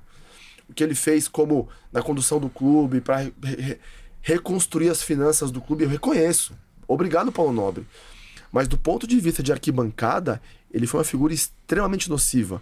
O cerco é uma invenção dele, sabe? Ah, inclusive os discursos preconceituosos da gangue de bolivianos, etc. Ali, ali tal, ele errou feio. Sabe? A briga que ele comprou com a Mancha. E a Mancha comete muitos erros, eu sei disso. O Serdã veio e falou como é que foi o episódio de Sim. Buenos Aires e tal. Só que assim, ah, tira a Mancha do estádio. Tira organizada. Vai ficar Tá o quê? louco. Não vai Vira teatro. E, eu- e mais, e mais do que isso, é quem garante a segurança também no jogo como visitante. Então, é, você pode falar o que for da mancha, eu, eu vou defender até onde tem que defender, tenho minhas ressalvas também, converso sempre com o Jorge, com o Pato sobre isso, mas assim, a organizada é essencial, é essencial. E tem que ter uma relação do clube com a organizada. A relação não é dar ingresso, que muita gente fala, ah, dá- ninguém dá ingresso pra Mancha. A Mancha compra os ingressos. Só que o Palmeiras tem que ter tem um, um, papel ali de falar, não, a Mancha é um agente que tem que ter a sua cota de ingressos e vai comprar. Hoje a Mancha tem comprado diretamente dos clubes mandantes. Agora, tem que estar tá a Mancha lá. Porque se não fosse. Quem que vai levar bandeirinha? Quem vai levar faixa? Quem vai levar instrumento? O que a gente viveu em, em BH contra o Atlético há, há um, dois meses, cara. Foi absurdo. Não tem preço aquilo. Quer dizer, tem preço. Tem uma torcida que vai lá, compra faixa, leva tudo, entendeu? Tem uma coisa. A Mancha virou uma, uma entidade muito profissional para fazer festas, para fazer essa coisa de incentivo. Isso tem muito a ver com as gestões do André antes do Jorge mais recentemente. E o Paulo Nobre, o que ele fez? Ele rompeu com a Mancha. Eu não estou dizendo que tem que ter uma relação de conivência, de concordar com tudo, mas tem que ter uma relação institucional. Institucional. Ah, eu também acho. Torcida. Mais política, né? Vamos é, dizer mas é assim. é política. Ah, o mundo é, por isso é política. Ah. É você reconhecer que ali é, uma, é, um, é um ator importante pro clube e tratar de maneira respeitosa. Agora, se tiver que também reprimir em algum momento, repreender, ok. Mas você não pode romper e falar, não quero mais ter contato com esses caras. Eu acho que o momento que ele, ele abriu uma brecha ali foi na final da Copa do Brasil contra o Santos, que permitiu o mosaico, permitiu aquela festa lindíssima. E tinha Ainda a torcida bem. do Santos. Tinha visitante. Tinha. Foi, foi o último, o último jogo dos, da, com visitante. Não, é, foi o último jogo com visitante. No Allianz. Em, de, de, de clássico. Foi. Porque aí teve a briga no Paquembu em ah. março, em abril, 16 proibiram. Ah, eu acho que foi. É, eu tô tentando lembrar de algum outro jogo. Eu acho Talvez, que foi não sei se teve no São Paulo, ah, ali no, no, no Paulista. Lembrar. Mas assim, é, foi um dos últimos. Ah, foi um dos últimos. Não, acho que foi um dos últimos mesmo. Absurdo. Agora, um, outra coisa que eu queria te perguntar nesse sentido também, porque me incomoda muito, e, e, por mais você pode criticar, você pode achar que o Corinthians é hipócrita, você pode achar que o Corinthians, se fosse outra situação, ele poderia até defender que a torcida do Goiás não entrasse lá no Itaquerão. Eu não quero discutir isso. Mas me incomoda ver como a, o Palmeiras é, institucionalmente briga pouco pela sua torcida, né? Eu queria te perguntar, se fosse o Palmeiras naquela situação, você acha que a, a Leila ia bater o pé para não entrar em campo igual jamais, o Corinthians fez? Jamais. Palmeiras nunca fez nenhum gesto. Nenhum gesto. Ah, eu vou falar das gestões mais recentes, tá? É, seja pra. E, e às vezes é muito simples é você repudiar a violência policial contra o seu torcedor. O palmeirense é o grande patrimônio do Palmeiras. O Palmeiras é o que é, pelos títulos, mas eles estão escorados numa torcida. É um clube de massa e tal. E você é grande porque tem uma torcida grande, né? É, então, o Palmeiras nunca fez nenhum gesto de defesa do seu torcedor, de repudiar a violência policial. É, eu, essa semana, eu comprei uma briga grande ali porque eu digo, o fato de a gente jogar sem o gol norte contra o Fortaleza tem muita culpa do Palmeiras ali. Porque eu alertei, eu falei lá em setembro que o Palmeiras poderia ter um problema por causa desses shows, porque a W Torre não consegue montar o palco com X dias que deveria montar e tal. E acontece isso. Era só chegar na CBF em setembro e protocolar um ofício pedindo para jogar na segunda, que é um horário que normalmente tem jogo e vai ter jogo na segunda. Ninguém fez nada. O Palmeiras não fez nada. Ou até terça, porque feriado é quarta. Ou até terça. Acho que, acho que era o ideal. E aí, meu irmão, se você vier falar que a W Torre não consegue montar o palco 5, 6 dias antes, desculpa. Os caras fizeram aquele estádio com aberturas enormes na, na leste, na oeste e na sul, dizendo que é uma arena multiuso para facilitar a montagem e desmontagem de palcos. Aí depois o problema era o gramado. Ah, o gramado tem que ter um tempo de recuperação. Agora é sintético. E só piora. Pô, o show é no sábado à noite. Entendeu? Agora, eu mandei esse alerta para eles, chegou para eles, para quem podia tomar decisão, e ninguém fez nada. Era mandar um ofício para a CBF. Não era pedir para mudar o dia do jogo, porque eu não tinha data definida. A rodada tava ali naquele na, na, na semana e poderia ser no fim de semana. Falar assim, CBF, Palmeiras solicita que esse jogo seja na segunda-feira à noite por conta de um show que vai acontecer no sábado seguinte. Ninguém fez nada. Nada. Deu no que deu. Aí depois é tarde para correr atrás. E eu digo que o Palmeiras não olha para essa questão de tabela, porque duas situações recentes, o Palmeiras pediu para a CBF mudar o jogo na semana do jogo. Teve o jogo do Atlético Goianiense. Que era no domingo, foi pra segunda, né? Não, era, era numa quarta-feira à noite. Passou pra quinta-feira na semana do jogo. Porque o Abel queria ter mais é. tempo de. Ah, tá, tá, tá. Do primeiro, turno, tá turno. Tá é, é, que o, agora do segundo também é, mudou. Também mudou. É. Mas no primeiro turno foi um jogo que tinha ingressos. Mas no segundo foi a TV que mudou, eu acho. Foi a TV. Tinha ingressos vendidos já. E aí qual que é o lance? Ah. O Abel queria mais tempo de intervalo. E o Abel tá no papel dele. Quem tem que olhar para isso é o Palmeiras antes. sabendo que o Abel quer mais tempo, é pedir antes. Não, pediu com o ingresso está vendo. O jogo mudou num sábado. Não, isso foi bizarro. De quarta para quinta. Porque muita gente já tinha ingresso, muita não podia ir, né? E, sabe o que eu sempre falo? É o seguinte: o palmeirense que vai pro estádio para ver jogo não é só o palmeirense que mora em São Paulo. Cara, tem gente que vem de outros estados. Sim. É. O cara se programa, compra passagem. E aí? Você vira pra esse cara que eventualmente comprou passagem pra quarta, voltar na quinta e fala: o jogo mudou pra quinta. Tem muita gente sendo prejudicada agora com agora, esse jogo. Porque agora. já tinha passagem comprada Exato. pra noite. E, e agora o jogo mudou pra noite. E o Palmeiras tentou fazer isso com o jogo do Havaí agora. Que foi no sábado à noite. Sim. Tentou mudar pra sexta à noite. Por isso demorou pra vender ingresso. O Abel também queria mais tempo. O Abel tem que querer mais tempo. Só que assim, já sabendo disso, o Palmeiras tem que olhar pra tabela e falar: é. um mês antes, CBF, pode, pode mudar esse jogo? Não é chegar quatro dias antes e pedir pra mudar, cara. Sim. É foda. Cê, eu, eu, já que a gente tá nesse assunto, eu, eu queria falar um pouco do, do Avante, porque é, você levantou esse ponto essa semana que você falou do Palmeiras, né? É, eu queria que você falasse como que você enxerga o, o, programa. Muitos dizem que a Leila vai revolucionar tudo pro ano que vem. Ano que vem vai ter Face ID, é, né? Pelo que... até de reconhecimento é, facial. Muita gente dizendo que o, o estádio, o Palmeiras merecia um estádio maior, mas eu também não sei se... Porque aí é que os jogos só enchem quando os oportunistas aparecem, né? Porque ah, mas aí... Paul... na primeira rodada do Paulista não vai 45 Sim, mil. Mas então é... também não adianta ter um estádio gigantesco. Mas é mais complexo, né? Sim. Tipo, se baixar o preço, talvez possa que pode, pode e, ser que encha 45. De, de, expansão, né? Tem ó, é. aquela área que o, que o, que o Cláudio, o Cláudio Macedo veio aqui e falou, aquela área do Gol que Norte. É o do, Ali, do Allianz. Vai acabar mais uma temporada e infelizmente não vai sair do papel. Dizem que as, as saídas de emergência, né, podem colocarem é, algumas arquibancadas provisórias também. Enfim, como que você vê o atual programa de sócios do Palmeiras? Você acha que é o problema mais de comunicação, de marketing, de relacionamento, enfim? Essas medidas aí de você usar aquele espaço inútil hoje, abaixo do Gol Norte, ter arquibancada, sei lá, é, móvel ali na, nessas, nessas saídas, daria mais uns dois mil lugares. Agora, não dá pra ter um estádio maior, infelizmente, porque não cabe, não tem espaço. O é. estádio é o que é possível ali na. Ah, não sei, talvez um anel superior, mais um não, superior, não, dá, não sei. Eu tô, Puta, eu não sou tô, Eu é, também não sou, tô pergun é uma pergunta de um leigo, né? Cara, eu acho, é. eu acho que eles é. fizeram, assim. O, o máximo que deu, né? É, o estádio é lindíssimo e acho que foi muito bem construído, mas é, de maneira geral, é a capacidade dos estádios. Sim, o Corinthians sim. cabe um pouco mais, cabe 45, 46. É. Mas o Atlético Paranaense é essa capacidade, o do Inter é um pouco mais, o do Grêmio, o do Grêmio é maior. É. Mas, o Mineirão é, também é maior, né? É, mas aí são, são estádios que já eram ah. maiores, né? É. O nosso cabia 32 mil, caiu para 27 em algum momento. Hoje cabe 41. Hum. Que é, é 41, não vai falar que é 43, não cabe. 41. Sobre o Avante, eu já critiquei bastante o Avante, mas assim. É, eu, eu, o problema hoje é que você tem mais gente com prioridade lá, o, o rating 5 estrelas, 100%. capacidade de, de, de público no estádio. Então, acaba muito rápido. E o que acontece é que são sempre os mesmos. Eu falo porque eu sou, eu sou um dos, dos mesmos que estão sempre lá. É...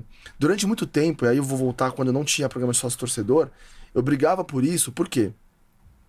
Cara, essa coisa de públicos elevados, como a gente. Hoje a média de público do estádio esse ano é 32 é A maior da mil, história. Né? Da história 33 mil. É uma média muito alta. Ah. Os anos 90 e 2000, a média de público é histórica baixa, né? era de 10, 11 mil pagantes. O estádio vivia vazio. Tá? O estádio vivia com 7, 8 mil, no jogo grande 20 mil e tal. O que acontecia? Você ia a temporada inteira. Chegava na final. Tinha que dormir na fila. Que, eu, eu dormi, cara, eu dormi inúmeras vezes na fila passar a noite ao relento, dormindo, para chegar na hora e ter que ser na porrada. É, porque chega na hora ali, sempre tinha os malandros que Meu, furava fila, segurança finge que não vê. Era, era, eu, tô, eu já cara, passei por isso também. Chegava às sete da manhã, É foda. 10, sete da manhã a fila engordava. É foda. Nossa, dava uma raiva, irmão. Dava uma então, raiva. Por isso que eu dormia pra ficar na frente, pra não ter problema. Eu, eu cara, eu sou aqui o, o décimo, o vigésimo. Não eu, tem como eu não ficar, ficar sem, né? né? É, e aí você criou. Eu acho que o Avante surgiu um pouco para acabar com isso. Só que ele cresceu muito. E o Palmeiras, ah. nos últimos anos, virou. né? O Palmeiras. Você olha o Palmeiras hoje e pensa como era 2014 e fala: caramba, a gente chegou até aqui, né? Eu acho que tem um problema hoje de uma demanda muito alta e você nunca vai conseguir atender essa demanda toda. Infelizmente. Agora, eu não sei qual é a fórmula e aí não vou palpitar aqui porque não é a minha área também. Tem gente muito boa que pensa isso, que tem, tem ideias para isso. Mas tem que ter alguma fórmula para você ser mais equânime, para ter mais é, acesso para mais gente é, e para que não sejam sempre os mesmos. Ainda que eu seja um dos mesmos que estão sempre lá. É. Mas é, são sempre os mesmos e, e você tem o problema do cambismo hoje, que talvez com, com biometria facial você consiga, aliás, certamente vai reduzir muito, né? Porque é uma pilantragem. O cara, você chegar no dia seguinte lá no, no, no WhatsApp, no Twitter, então o cara, eu tenho 30 Gol Norte para vender. Nossa, não, Pô, isso é. Entendeu? Isso, é isso é muito é... errado. Isso é bizarro. Na Europa, o que, que eles fazem muito? Eles vendem carnê anual e o cara já tem todos os ingressos ah, do ano. É isso. Isso eu acho que seria. O cara um... pode revender. O cara pode revender, mas ele tem o dele. Ele tem o dele. Aí o, o clube já sabe que vai, que vai entrar X por ano ou por mês e faz o planejamento. Só que aí é ruim que não muda as pessoas, né? Se o cara revender, beleza, mas só vão os mesmos. Só vão os mesmos. Esse é o lado ruim. Mas é o que acontece hoje. Nosso estádio nessa fase que a gente. São, são os mesmos, sim. Ah, exato. O Gol Norte, cara. Eu, são os mesmos. Eu, Norte. eu também. Eu, só vai, são, são os mesmos. Eu conheço todo mundo que. É. Todo mundo não, mas você sabe quem tá lá sempre. Sim. Entendeu? É, eu acho ruim isso, porque. Qual que é o meu ponto com a coisa da elitização e de você cobrar ingressos caríssimos? É que você perde a conexão com a massa. Você perde conexão com o pai de família que mora na periferia e que, cara, não pode pagar o preço dos ingressos e nem mesmo o programa sócio torcedor. Esse, esse torcedor, ele ia ao estádio esporadicamente antes. Ele uma vez por mês, uma vez cada dois meses, era um, era um evento para ele. Hoje não existe esse cara. Ele foi excluído do, do, do sistema. E qual que é o problema? É que esse cara não vai poder levar o filho dele. E, portanto, o filho dele não vai crescer no estádio, ele não vai entender o que é estar no estádio. E aí, hoje o Palmeiras está numa fase muito boa, mas é, esse moleque vai começar a ver os jogos da Champions League. Ele vai. Cara, entre torcer pro Palmeiras, torcer pro Barcelona, pro Chelsea, pro Manchester United, pro City, ele vai torcer para quem? Entendeu? Não tem conexão com aqui, Porque né? Porque não tem conexão. Ele, ele, ele não pode ir no estádio aqui e não pode ir no estádio lá. Então, que time é melhor? Que time é mais né, cheio de estrelas e de jogadores internacionais e tal. Então ele vai torcer pro Paris Saint-Germain porque tem o Neymar. E vai vestir a camisa do Paris Saint-Germain. Infelizmente, é isso. É foda. Ó, oh, lembrando a galera para se inscrever pra, no, no link do Forms aqui, se quiserem o, o livro, mais um aqui, ó. Tá faltando um que a gente vai sortear, Forasteiros do Barnesk. Voltando um pouco para as histórias do, do, do, livro, uma, e eu quero que você conte. É, acho que foi sua última caravana, que foi a da, a da morte do Gão, né? É, um, um, manchista, um, um, torcedor palmeirense que foi alvejado com um tiro na cabeça voltando de um Palmeiras e Flamengo. É, foi a sua última. Acho que não sei porque você se assustou, porque também sua mulher deu uma. Ou por, por obrigação familiar, ele também deu um, um, um, basta. Mas queria que você falasse como que, que foi aquele, aquela caravana é. e esse incidente. E né? o motorista tomou até um tiro de ah, raspão, ah, né? Esse dia, né? Ah. Foi a abertura do Brasileiro de 2007. Foi aquele gol do Edmundo de falta? Foi, Edmundo, ah. Florentin. O Valdívia é... tava jogando também. Mas eu, eu, acho que o Osmar fez foi, gol. Foi embora Osmar. porque ameaçaram ele de morte, né? O Osmar fez gol. O Osmar acho que fez gol também. Ah. Bom Osmar. O Osmar era bom, cara. Osmar Cambalhota. Né? O Osmar era bom, era bom. Vamos chamar ele aqui. Vai dar um ah, pó de porco é, resenha. É um cara legal. Sim. Bom, é, eu, eu sempre ia nas caravanas com a Mancha. E essa, eu na verdade, eu fui até passar um fim de semana no Rio. Acabei voltando com a Mancha. E é, na Dutra, logo depois que a escolta parou de nos acompanhar ali em Seropédica, antes do pedágio, é, alguns carros chegaram ali e começaram a dar tiro, né? O cara botou a arma, para fora do, do carro e começou a disparar. Eram dois ou três carros. Na hora você vai pro chão e alguns falaram que eram dois, outros que eram três carros. E até hoje não dá para saber se eram torcedores do Flamengo ou do Botafogo. Porque tinha uma rixa na época, até hoje tem, mas tá, naquele momento estava muito forte, com a Fúria Jovem do Botafogo. Então, pode ser também, que os caras podiam aproveitar a caravana para fazer isso. E foram vários tiros. Eu fui pro chão e tal, aquela coisa toda, aquele pânico. Depois a polícia vem, a gente ficou até altas horas lá. E um dos torcedores estava no, no, no, ônibus da frente ali, o Gão, ele, ele veio, veio a falecer. E eu já tava, em alguns jogos eu ia com amigos, eu ia de carro, eu ia de ônibus de linha, de outras maneiras. E para mim foi um episódio ali que me traumatizou um pouco, cara. Eu falei, pô, tá um pouco não, muito, né? Morreu uma pessoa, podia ser eu, cara. O meu ônibus tomou tiro também, né? É, então eu, eu, eu parei de ir por, porque eu falei, cara, tem outras maneiras de ir. Né? E comecei a ir com amigos, juntando, indo de carro, indo de ônibus ou de avião. Mas não foi, foi, foi meio natural, foi espontâneo ali. Eu parei de ir e, e nunca mais fui com a mancha. Então, faço parte da torcida, tô junto com os caras, mas não fui mais na caravana com a torcida. Já são, são 15 anos. Até porque depois, pra minha vida, pro meu, né? Aí nasce filho, né? É, aí... Ir de caravana com a torcida para um jogo no Rio significa basicamente você perder, cara, um domingo inteiro e mais do que isso ainda, né? Porque a caravana demora, para policiamento, revista e tal. Não é agradável, não é confortável. É uma experiência e tanto, assim. Eu vivi isso durante muitos anos. Mas hoje eu tenho outras, outras formas de ir. Para mim, para minha vida hoje, trabalho, rotina familiar, faz muito mais sentido eu ir de avião ou de carro, de, de ônibus de linha. Boa. Agora, outra história que eu queria que você. Essa, essa, essa história, é muito boa, velho. Essa história é sensacional, que é da, do, do bandeirão com, com cheiro de carniça morta, cheiro de galinha morta. E isso, nesses tempos atuais, seria um. A, Nossa a, senhora! A, aquela. aquele de ficar jogando galinha pro alto. Luiz Amel ia te processar. Eu, não, ele não. não fui eu. É... Não, não, não. É, eu digo, ia, ia, ia processar, né? Ia processar. Eu tava nesse jogo contra o Atlético, mas acabou o Corinthians caindo, eu, eu vazei. Mas conta a história pra galera aí, porque tá no livro também. Tá. Essa história é sensacional. É um capítulo de histórias curtas ali de jogos do interior. E foi a, a, última rodada do Brasileiro 2007. A gente perdeu em casa para o Atlético Mineiro e ficou fora da Libertadores. Último jogo do Caio Júnior e do Edmundo, né? Último jogo do Edmundo, bem ah, lembrado. Foram, sai chorando. Duas temporadas, é. Ah. E só que ao mesmo tempo, o Corinthians perdeu ou empatou em Porto Alegre e foi rebaixado. Acho que perdeu, né? Perdeu. Acho que foi 1 um a 0. Acho que foi um, ah, mas, não lembro, é. Foi rebaixado em Porto Alegre. Então, aquela tristeza por não ir para Libertadores ficou pequena diante do rebaixamento do rival. Porque vejo que foi dois, cinco anos depois do nosso ah. rebaixamento. Então foi uma, Tava, tava tudo preso ali na garganta. Eu, eu lembro, eu tava nesse jogo também que a, a, gente saindo do estádio, aí rolou o rebaixamento, aí os caras começaram a cantar boi, boi, boi, boi da cara preta, segunda divisão e camisa violeta. É, camisa os caras tinham né? lançado a roxa. É. Aí teve essa musiquinha, foi genial. Várias. Foi várias. genial. Várias, então, assim, a gente perdeu, não foi pra Libertadores, mas virou uma festa na Turiaçu. Sim, sim. E aí alguns malucos ali, eu não sei quem, ou na hora, ou tinham feito, já compraram umas galinhas. pra pra zoar, né? Do Corinthians. E começaram a jogar as galinhas pro alto, cara. Foi um espetáculo meio selvagem. Meio não, foi bem selvagem. Bizarro. Jogar as galinhas pro alto e tal. Como se fosse uma galinha de plástico, de, de sei lá, essas galinhas de brinquedo. Não era, uma galinha de verdade. Nossa, os caras é engraçado. É engraçado. Não, é, não é, é engraçado. Não, é, é, é selvagem. É, é, Vikings, né? É engraçado Meu numa vida 15 anos atrás, né? Sim, mas hoje, hoje é, é inimaginável. Eu estou, eu estou relatando os sim, fatos sim, aqui. Sim, sim.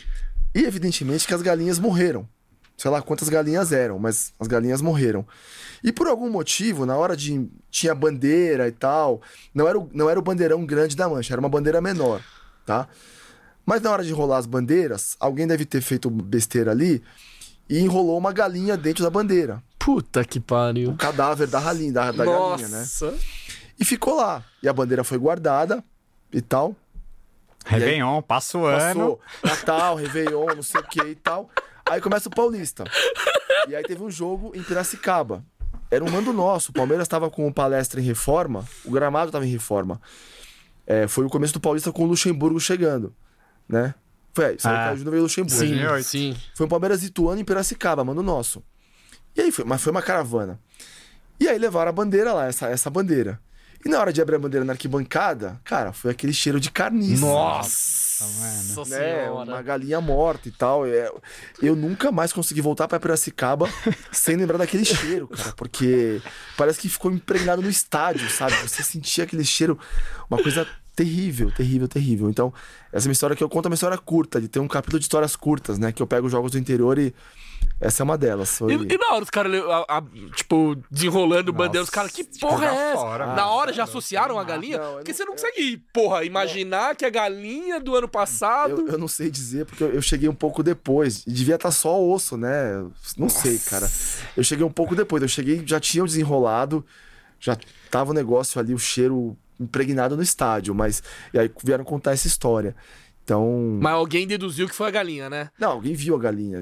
Ah, tava, é. dava pra ver que era a galinha é, lá toda decompositada ah, lá. É, exato. Jesus. Eu, eu, não sei em que estado, não quero nem saber. Agora, eu, eu separei alguns jogos emblemáticos do Palmeiras como visitante que você relata no livro. Eu queria passar rapidinho por alguns deles, é, porque e, o, o, primeiro é Corinthians e Palmeiras do Brasileirão de 2011, o dia que o Sócrates morre, né? Isso. Palmeiras vai tentando sonhando com uma vitória que tirasse o título brasileiro do Corinthians, né? O Vasco jogava no mesmo horário. É, queria que você falasse um pouco de como foi aquela. Na verdade, foi um bonde, um comboio ali da Mancha. É, é, é uma passagem marcante do livro, porque eu até quero que você fale aqui. É, a gente viveu uns períodos bem pesados ali de 2010 a a 2014 também porque nosso rival estava ganhando tudo, né? Então, como que era ser um, um forasteiro sabendo que Palmeiras não tinha chance, mas a obrigação do torcedor visitante é ir, né? Como tá no estatuto, você sabe que vai perder, mas tem que ir. O, o nome desse capítulo, o título, é, é Honre essa história. Porque a Mancha não podia entrar com faixas ali, mas a Mancha levou letras separadas, formando essa, esse Honre essa história. Tem uma foto até do Gabriel Shida, que eu coloquei no material, tem um material adicional do livro e tal, tá lá. Mas basicamente, a sensação de quem foi para aquele jogo era de falar: meu, que, que a gente tem? Por que, que a gente tá indo pra esse jogo? A gente tá indo pro Paquimbu a pé para ver o possível título do Corinthians, né? Não tem muito o que a gente fazer. O Palmeiras cumpriu uma campanha muito medíocre naquele ano, nunca, não até correu risco, mas escapou relativamente cedo. É, mas era um sentimento de falar: no turno, a gente ganhou do Corinthians, 2 a 1 um. Prudente. Era um sentimento de falar: eles não vão ganhar da gente. Eles podem ser campeões, mas da gente eles não ganham. E quem sabe a gente consegue ganhar esse jogo. Mas a, a combinação era: a gente tinha que ganhar e o Vasco e o Vasco ganhar do Flamengo. Ah. Do, é, de seis resultados era. E, me, era, e mete a mão entendeu? no Vasco lá no Rio, velho. Exato. Então, assim, a sensação de quem ia para aquele jogo, só era para cada um ali, não era um olhar de festa, era um olhar de temos uma missão a cumprir. A missão é: a gente vai lutar para evitar que os caras ganhem. E a caminhada torcedora, enfim, aqui, infelizmente, acho que a gente não vai ter mais isso, mas é uma sensação muito boa, cara. Você sair do palestra pela Sumaré, são 4,5 km. É uma marcha, é, é, uma caminhada rápida, sabe? Duas mil pessoas, você ouve o barulho dos passos, batendo no chão. E, e você chegar lá e saber que eu tô aqui para cumprir uma missão chegar na viradinha da, do cemitério ali e bater de frente com os caras. Porque é um sentimento de falar, meu irmão, nós estamos aqui. Vocês vão ser campeões, pode até ser, mas nós estamos aqui. A gente veio para lutar. É, é, pela honra, é pela, é pela camisa. E a gente foi 0 a 0 A gente lutou, batalhou, não conseguiu e tal. O time dos caras era muito melhor. Sim. Muito melhor, era um time muito superior. Nosso time era, era horroroso. É... Mas a sensação de dever cumprido é muito boa. Porque qual foi o lance ali? Acabou o jogo, Corinthians campeão, a polícia. Eh, eu, aliás, eu sou muito grato à polícia nesse dia, que ela inverteu o esquema. A polícia permitiu que a gente saísse antes e os caras ficaram lá para comemorar o título. Sim. Então a gente saiu e foi caminhando de novo. E o olhar de cada um, você olhava para todo mundo que tava ali, não era um olhar de derrota, era um olhar de, cara, eu fiz minha parte. Eu fiz minha parte. Eu vim aqui, eu representei, entendeu? E a gente levou, a Flamante levou a faixa, era honre essa história. E tinha faixas menores de todos os anos em que a gente ganhou dos caras. Então lá, 33, é, 93, 94. 94, 94, 2000. Pouco vai mostrar pros caras, ó. Aqui é Palmeiras. Aqui é Palmeiras. A gente sabe o que, o que a gente significa para vocês. Porque, historicamente, o Palmeiras né, tem uma vantagem Sim, sobre os ó. caras. Então, é, é, é, muita gente depois falou mesmo, o que fui fazer lá? Cara, eu fiz minha parte. Eu tô. Eu, eu, eu, de verdade, eu tava muito mais orgulhoso do que muito corintiano que foi campeão e não sabia muito bem, ah, foi campeão. E, mas é uma coisa meio vazia. sabe? Para mim tinha um peso muito grande estar ali. E todos os 1.800 que foram lá é, fizeram a sua, a sua missão.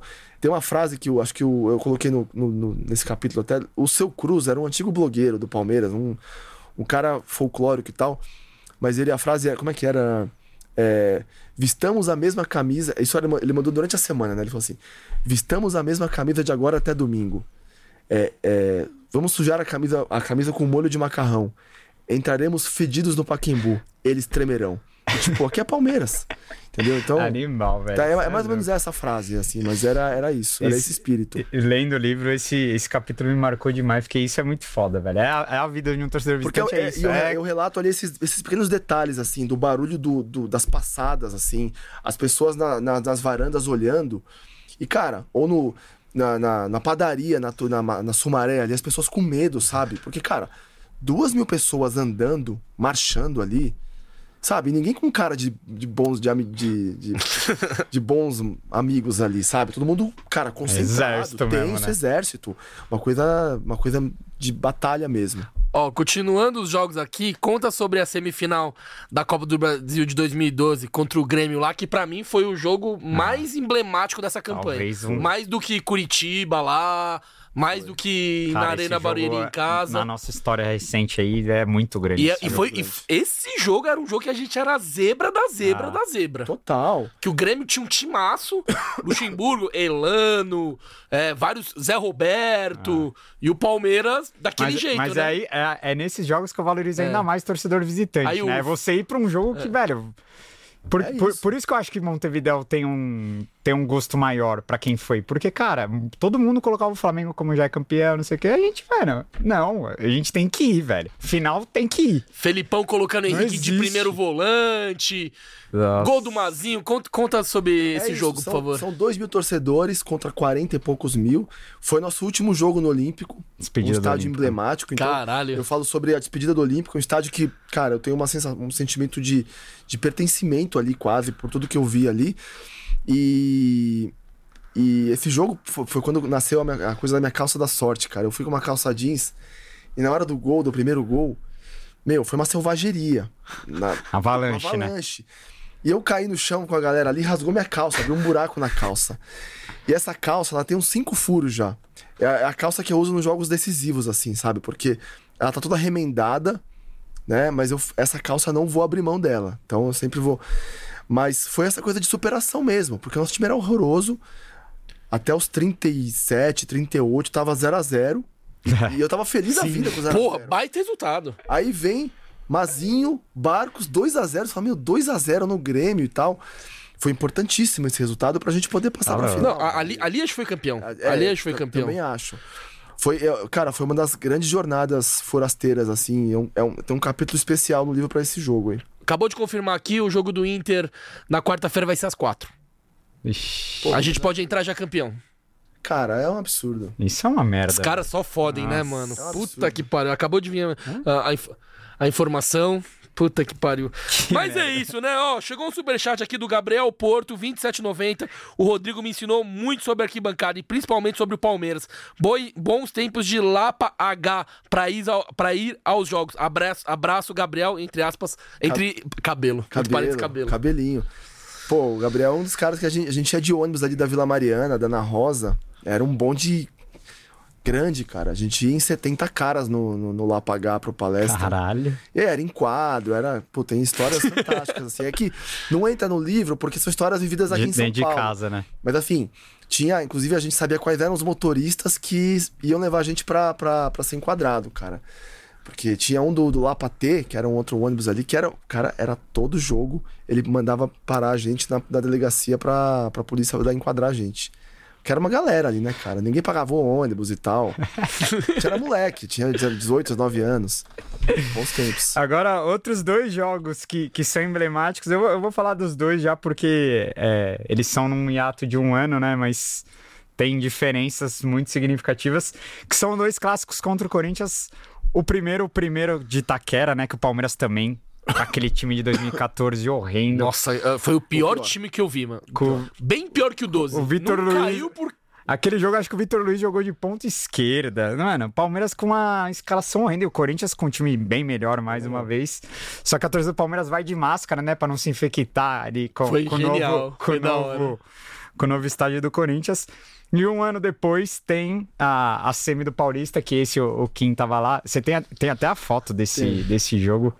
O, o Zito Olha, você tá nessa lá. você lembra que eu fui em 15, hein? Ah, Essa foto é, é sinistra. Nossa, sinistro. É... É o Zito aqui no canto, né? É, eu, eu até mostrei pro Zito, Felipe Zito da Globo, ele tá aqui no canto.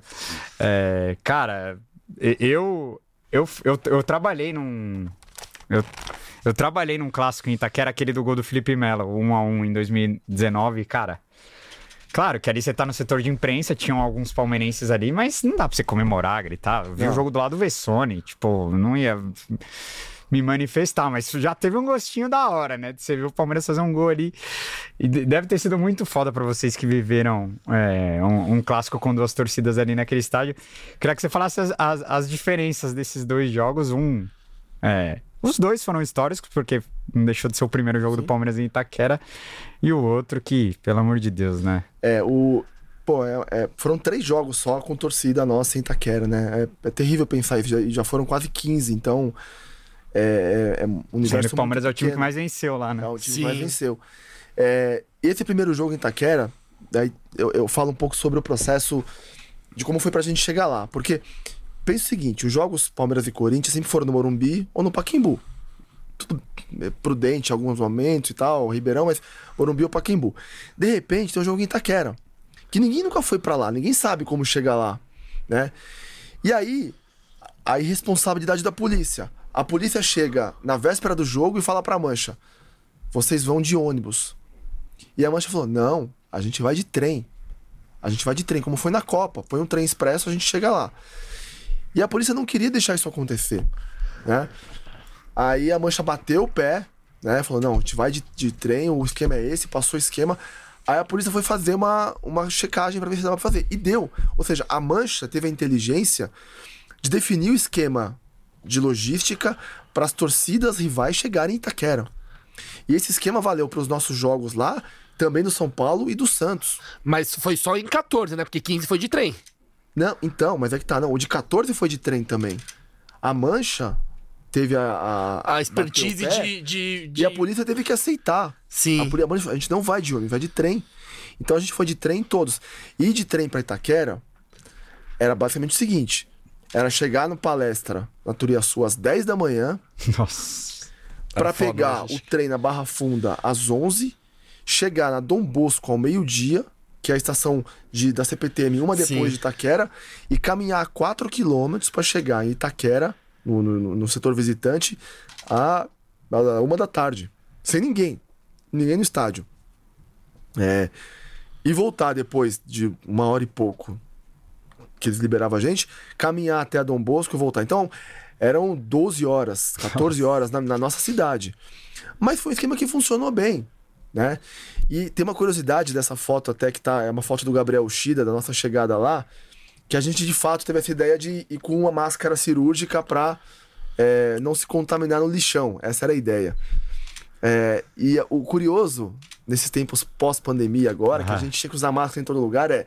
A gente chegou em Itaquera com máscara, e a foto é uma foto que até é premonitória, mas a polícia vira e fala: não pode entrar com máscara aqui. então a gente, a gente foi proibido de entrar com máscara. Na época da pandemia. Em Montevidéu rolou isso também, né? É, O quê? Na, na, na- pra entrar em Montevidéu, os guardinhas pediam pra tirar a máscara. é, então. Pra, pra, pra câmera pegar o rosto. Ah, pegar. é, É. Isso é. Então, e foram esses três jogos. E aí teve o do Praz, do, do, dos 2015 pênaltis, do foi- Petros lá. Foi maravilhoso. Nossa senhora. E Foi o último jogo do Valdívia também, né? Sim. Sim. É, foi espetacular. porque- Ah, não. O último do Valdir foi no Brasileiro. Os no 2x0 Brasileiro? depois. É. O gol do Zé. Verdade, verdade. E foi a única eliminação, né? Que é. é que- A vez que o Palmeiras eliminou o mata- Corinthians elimina o lá, Corinthians lá, né? Lá foi. Ah. Foi. Depois Porque depois a gente não, não, não cruza Não, mais. ganha a primeira do Paulista em 18, né? Mas é a É, final. mas a final no Allianz. É. Foi, foi a única. Ah. Então foi, foram jogos especiais. Eu gosto muito.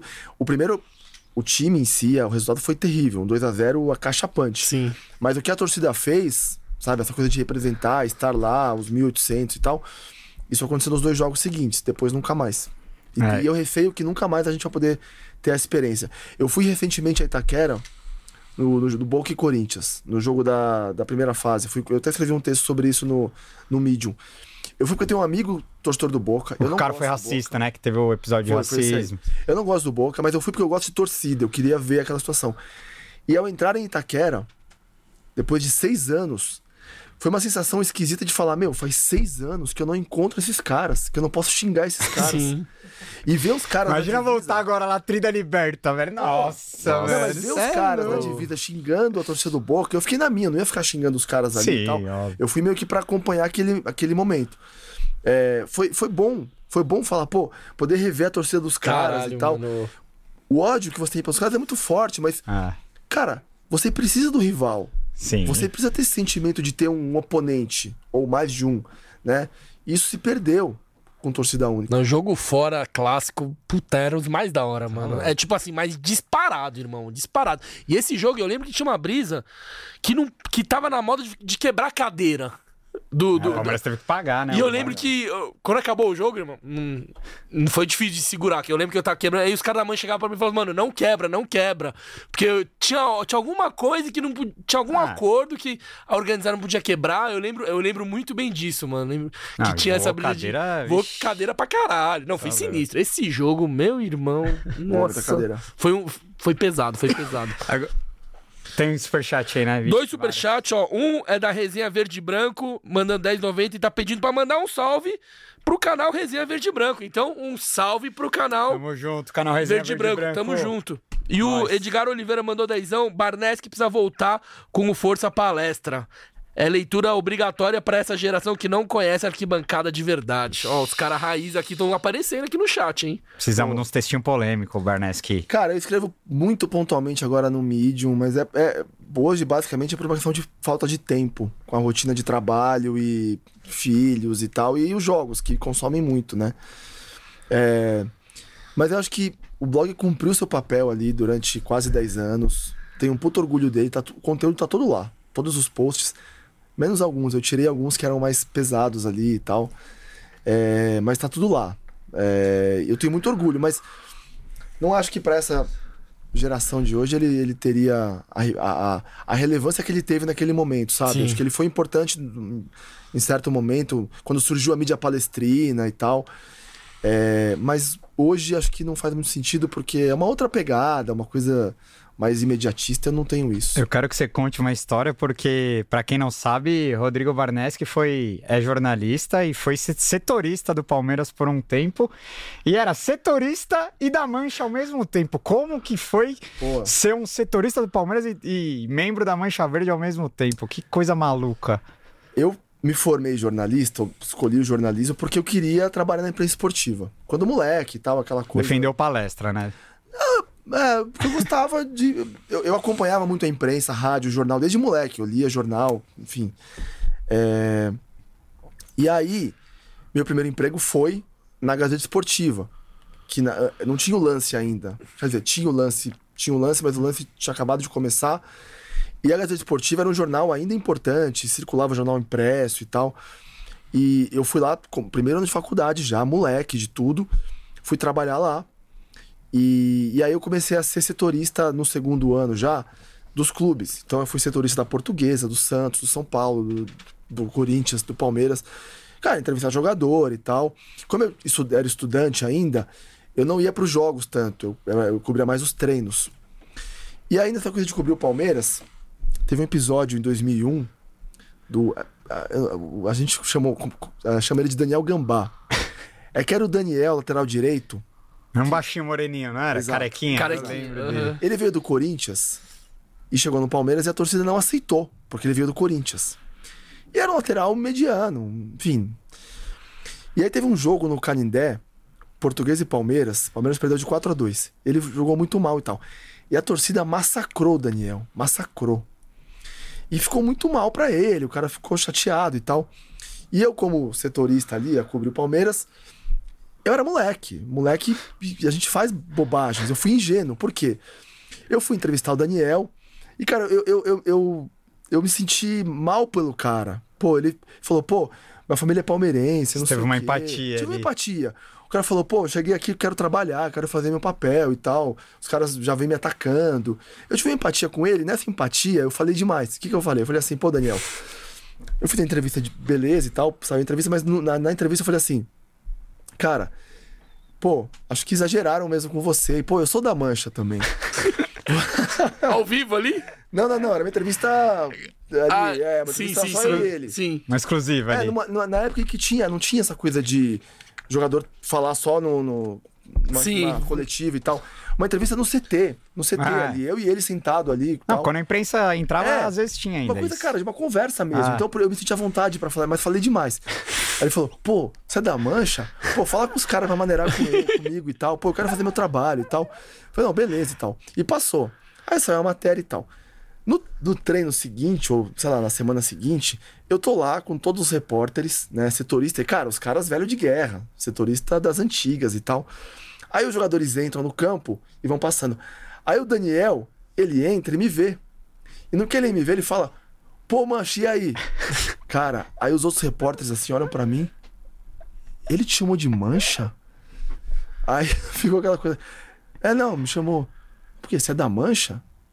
E, cara, na época que tinha. Na época a mancha tava proibida. Não é que tava proibida, mas não podia entrar nos estádios e tal. E eu fiquei assim, sou da mancha. Aí eu, aí eu, aí eu cara, aí eu fui peitudo, né? Falei, sou da mancha, qual que é o problema? Tinha um, um setorista lá que era um corintiano, bem da. Eu sou, qual é o problema? É, pô, mas você você é da mancha e tá aqui cobrindo o Palmeiras, não sei, e daí? E aí alguns caras começaram a me, me questionar por isso, sabe? E, cara, eu comprei a briga, comprei a briga. Ficou tudo bem, não passou, mas assim. É, pegou mal ali, sabe? Porque Ah. os caras não entenderam. Ficou uma coisa do tipo, pô, você é da mancha e tal. E aí eu percebi que eu fui ingênuo, né? Moleque, tinha 18 anos, fui ingênuo e aprendi a lição. E na época que você trampava na Gazeta e colava nos jogos lá no antigo palestra, quando acabava, você gritava Chico Lang, viado, ou você tinha que segurar porque Não, eu- era eu- colega de trabalho Não, ali. não, era, não, não. Gri- Gritava, gritava. Pô, quem Eu fiquei- palmeirense que não gritava É, eu isso? fiquei, eu, fiquei, eu fiquei dois anos. Naquela época a gente. Cara, hoje em dia. Hoje em dia não, é diferente, é que o contexto era tinha. diferente, E o sim. Lang era um personagem. Mas assim, é, eu, eu fiquei dois anos trabalhando na Gazeta e tal.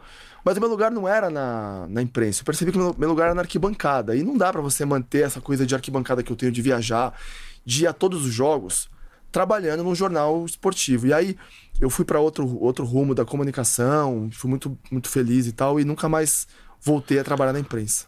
Boa. Ó, o Daniel Cassiano mandou cincão.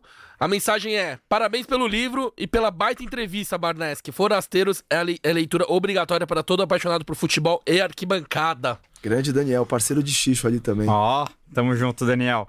Eu queria falar de uma outra coisa que, que tem no livro, isso, e eu tô vendo é, muitos palmeirenses se manifestando e alguns discordando, que é essa relação entre Palmeiras e Vasco. Ontem eu tava torcendo muito pro Vasco, eu- Nossa, eu, ô, brinco, eu pelo tweeto, amor de eu, Deus, hein? eu tenho uma camisa do Vasco, eu posso, porque eu gosto, cara.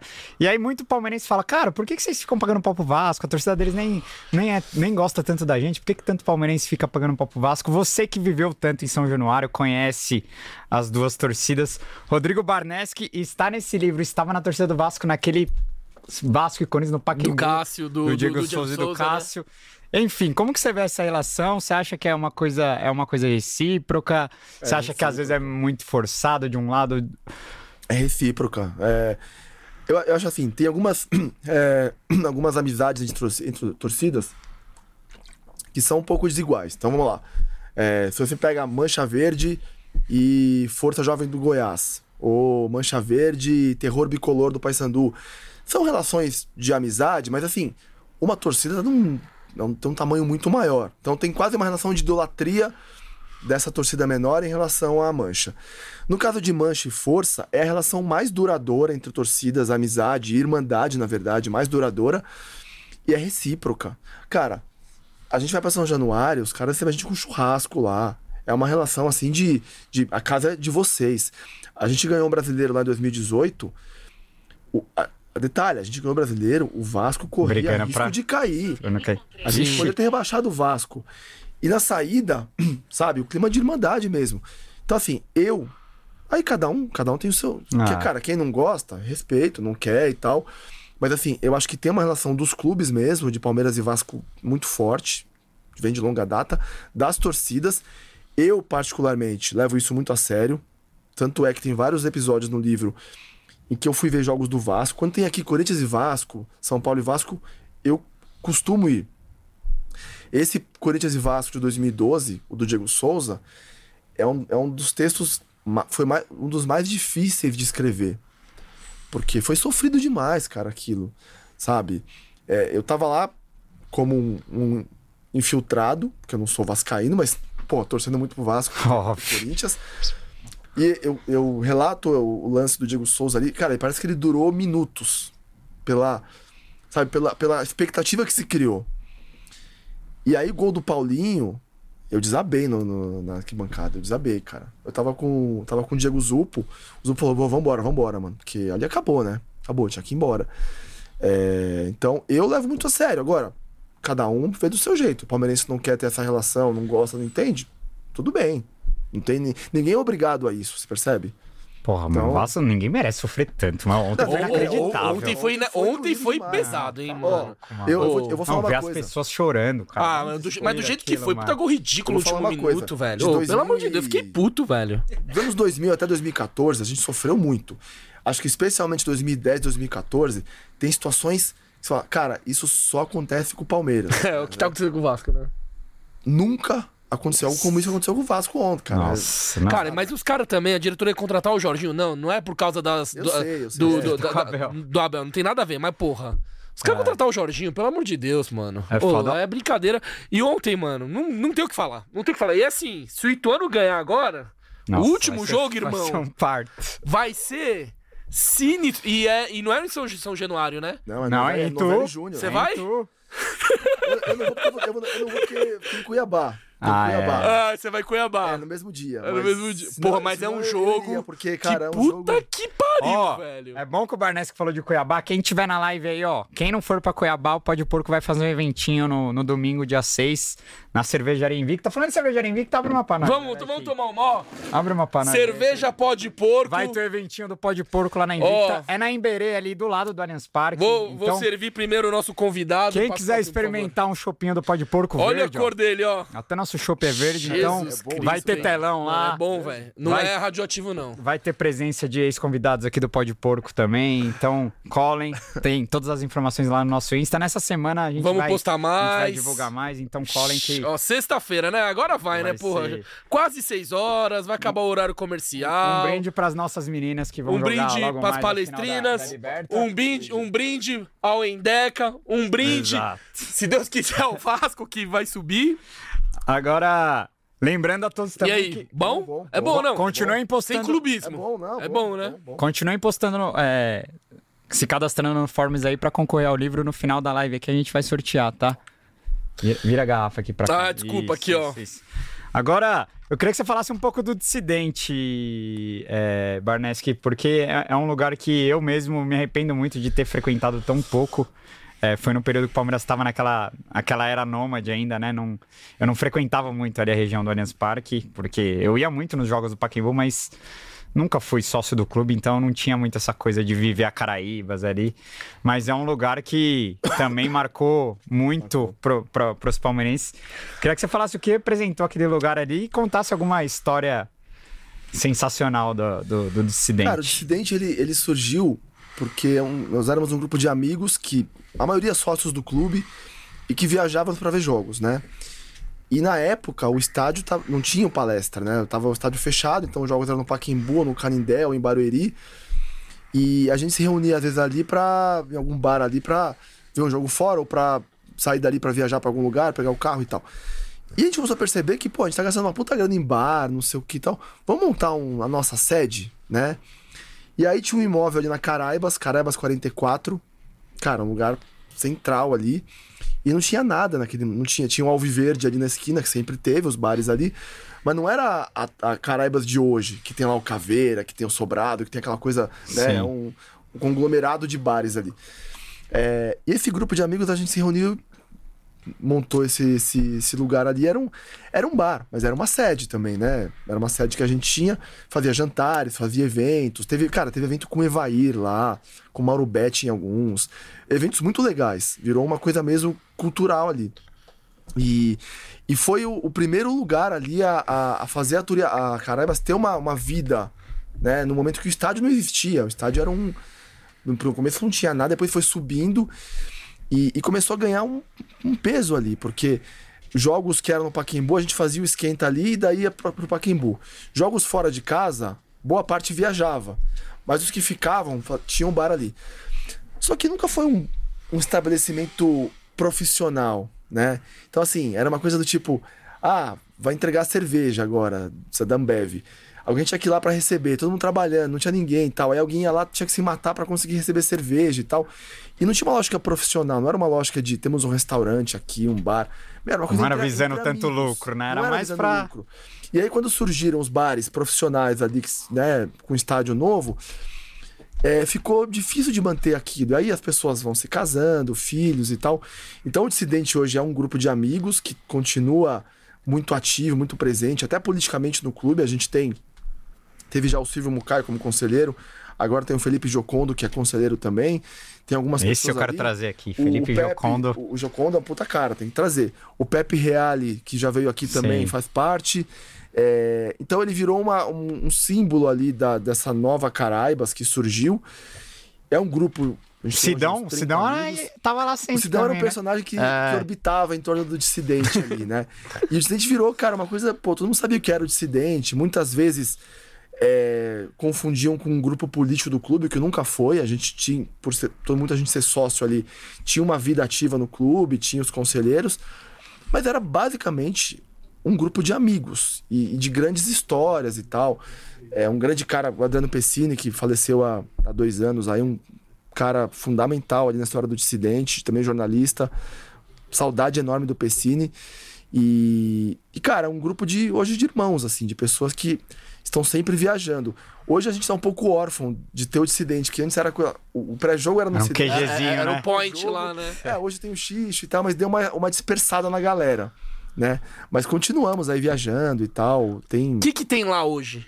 Exatamente, na Caraíbas 44. Cara, tem. Eu, eu, confesso que eu, eu, eu, para mim tem uma relação de um vínculo afetivo tão grande que eu nem olho direito, mas teve uma hamburgueria Agora tem um, eu não sei, é um, também é um bar, alguma coisa ali, Sim. mas eu, eu passo batido, sinceramente. Eu, eu passo pela Carabas ali nem olho Pode direito, cara. Pode crer.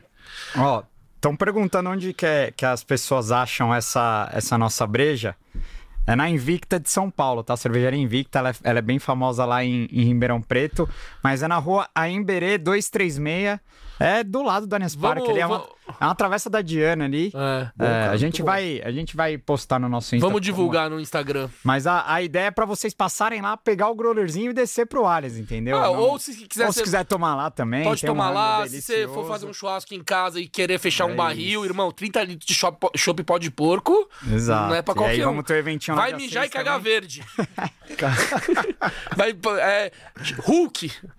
Mas vamos lá. Não, a, a, o, o Barnes, que outra coisa que eu, que eu queria é, te falar. É, puta, agora me fugiu aqui. Tá, me deu, tá, vamos falar sobre o brasileiro de 2022. Você que vivenciou 93, 94, é, 2016, 18. Não vou pegar o, os títulos antigos. É o brasileiro mais fácil que o Palmeiras vai levar? Uh, 93, a gente passou muito, com muita facilidade pela fase de Sim. O, o quadrangular final e depois pela vitória também. Eu, eu 94 foi pesado, foi difícil. Mas se você comparar com 16 e 18, sim.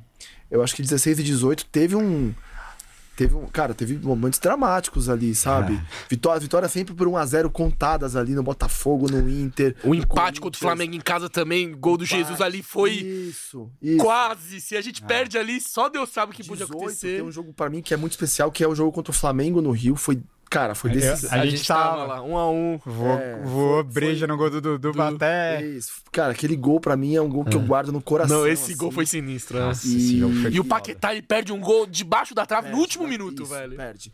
Aquele jogo, foi rodada 32. Ele foi decisivo, mas a gente foi campeão na rodada 37. Sim. Entendeu? Então, sim. Então, assim, ah. assim como do 16 também.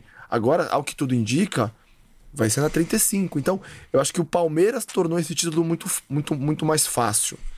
Né? Mas pela, pela campanha fora de casa brilhante e tal. É, e pela, pela solidez do time. Agora, o que eu queria te perguntar é: diversos forasteiros talvez vivenciaram o, o, momento mais épico aí do Palmeiras na, na campanha. Na, não o mais épico, porque teve bike do Rony no Maracanã, né? Essa campanha tiveram muitos momentos especiais, mas acho que a história do menino Hendrick é para fechar esse campeonato com, com chave de ouro, né? E, e eu queria te perguntar: o que é mais difícil para quem gosta de vivenciar jogos fora? Administrar a dívida depois da viagem ou administrar o arrependimento de não ter ido? Porque eu conheço gente que tá arrependido de não ter ido nesse jogo, hein? arrependimento de não ter ido, cara. Eu, enfim, eu também não fui, eu fiquei arrependido pra caralho. Esse é... filho da puta ficou me aloprando ainda, mano. É. Nossa, eu colo todos fora. Todos, mano. E ele não vai em todos. Aí no que eu não ah, vou, ele não foi. Vários, você não tô indo não, esse ano você foi mais. Mas no que eu não fui, o filho da puta vai cara, lá e faz o gol, mano. Esse arrependimento é pesado, cara. Puta, eu sei. É eu, fiquei, eu fiquei vai na. Vai martelar, vai martelar. E o primeiro gol. Eu achei que tinha sido do Scarpa no primeiro lance, quando eu vi na TV.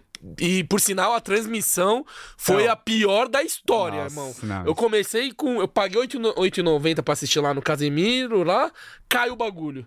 Aí os caras me mandam um piratão no Furacão Play lá. Pelo amor de Deus. Os caras perderam o segundo gol do Hendrick. Não tem a imagem da cabeçada do Hendrick. É, é o Rony cruzando. É o Rony tá cruzando tá... e pum. Não tem, mano. Foi. É. Nossa, eu fiquei puto, velho. Além de Fora você estar tá lá e eu não tá.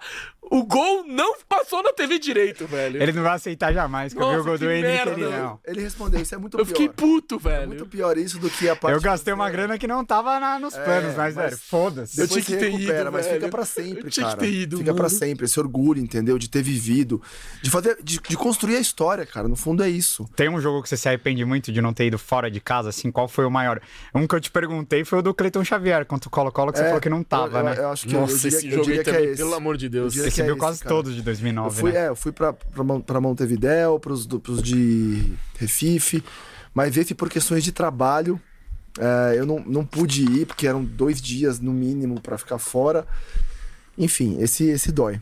Esse dói. Nossa, Mas... esse jogo deve ter sido foda. Nossa, esse jogo... E, e, o, é... e o, o, do esporte lá, muita gente pediu pra gente falar desse jogo aqui também, que é o dos pênaltis do Marcos, né? Pra mim é o último jogo grande do Marcos, né? Porque depois ali... Teve aquele contra o Atlético Goianiense, né? Que ele pega 80 pênaltis e o Palmeiras consegue perder 81. Perdeu todos. Mas eu acho que foi o último grande momento foi. do Marcos no Palmeiras, né? foi. né? E com o Beloso na arquibancada ali, né? Como foi. que... Como que e, e, tem um, e tem um capítulo importante também que conta desse jogo, né? Tem, tem, tem. Eu, eu, eu até eu, eu falo mais do jogo da fase de grupos, porque eu quis contar qual é a.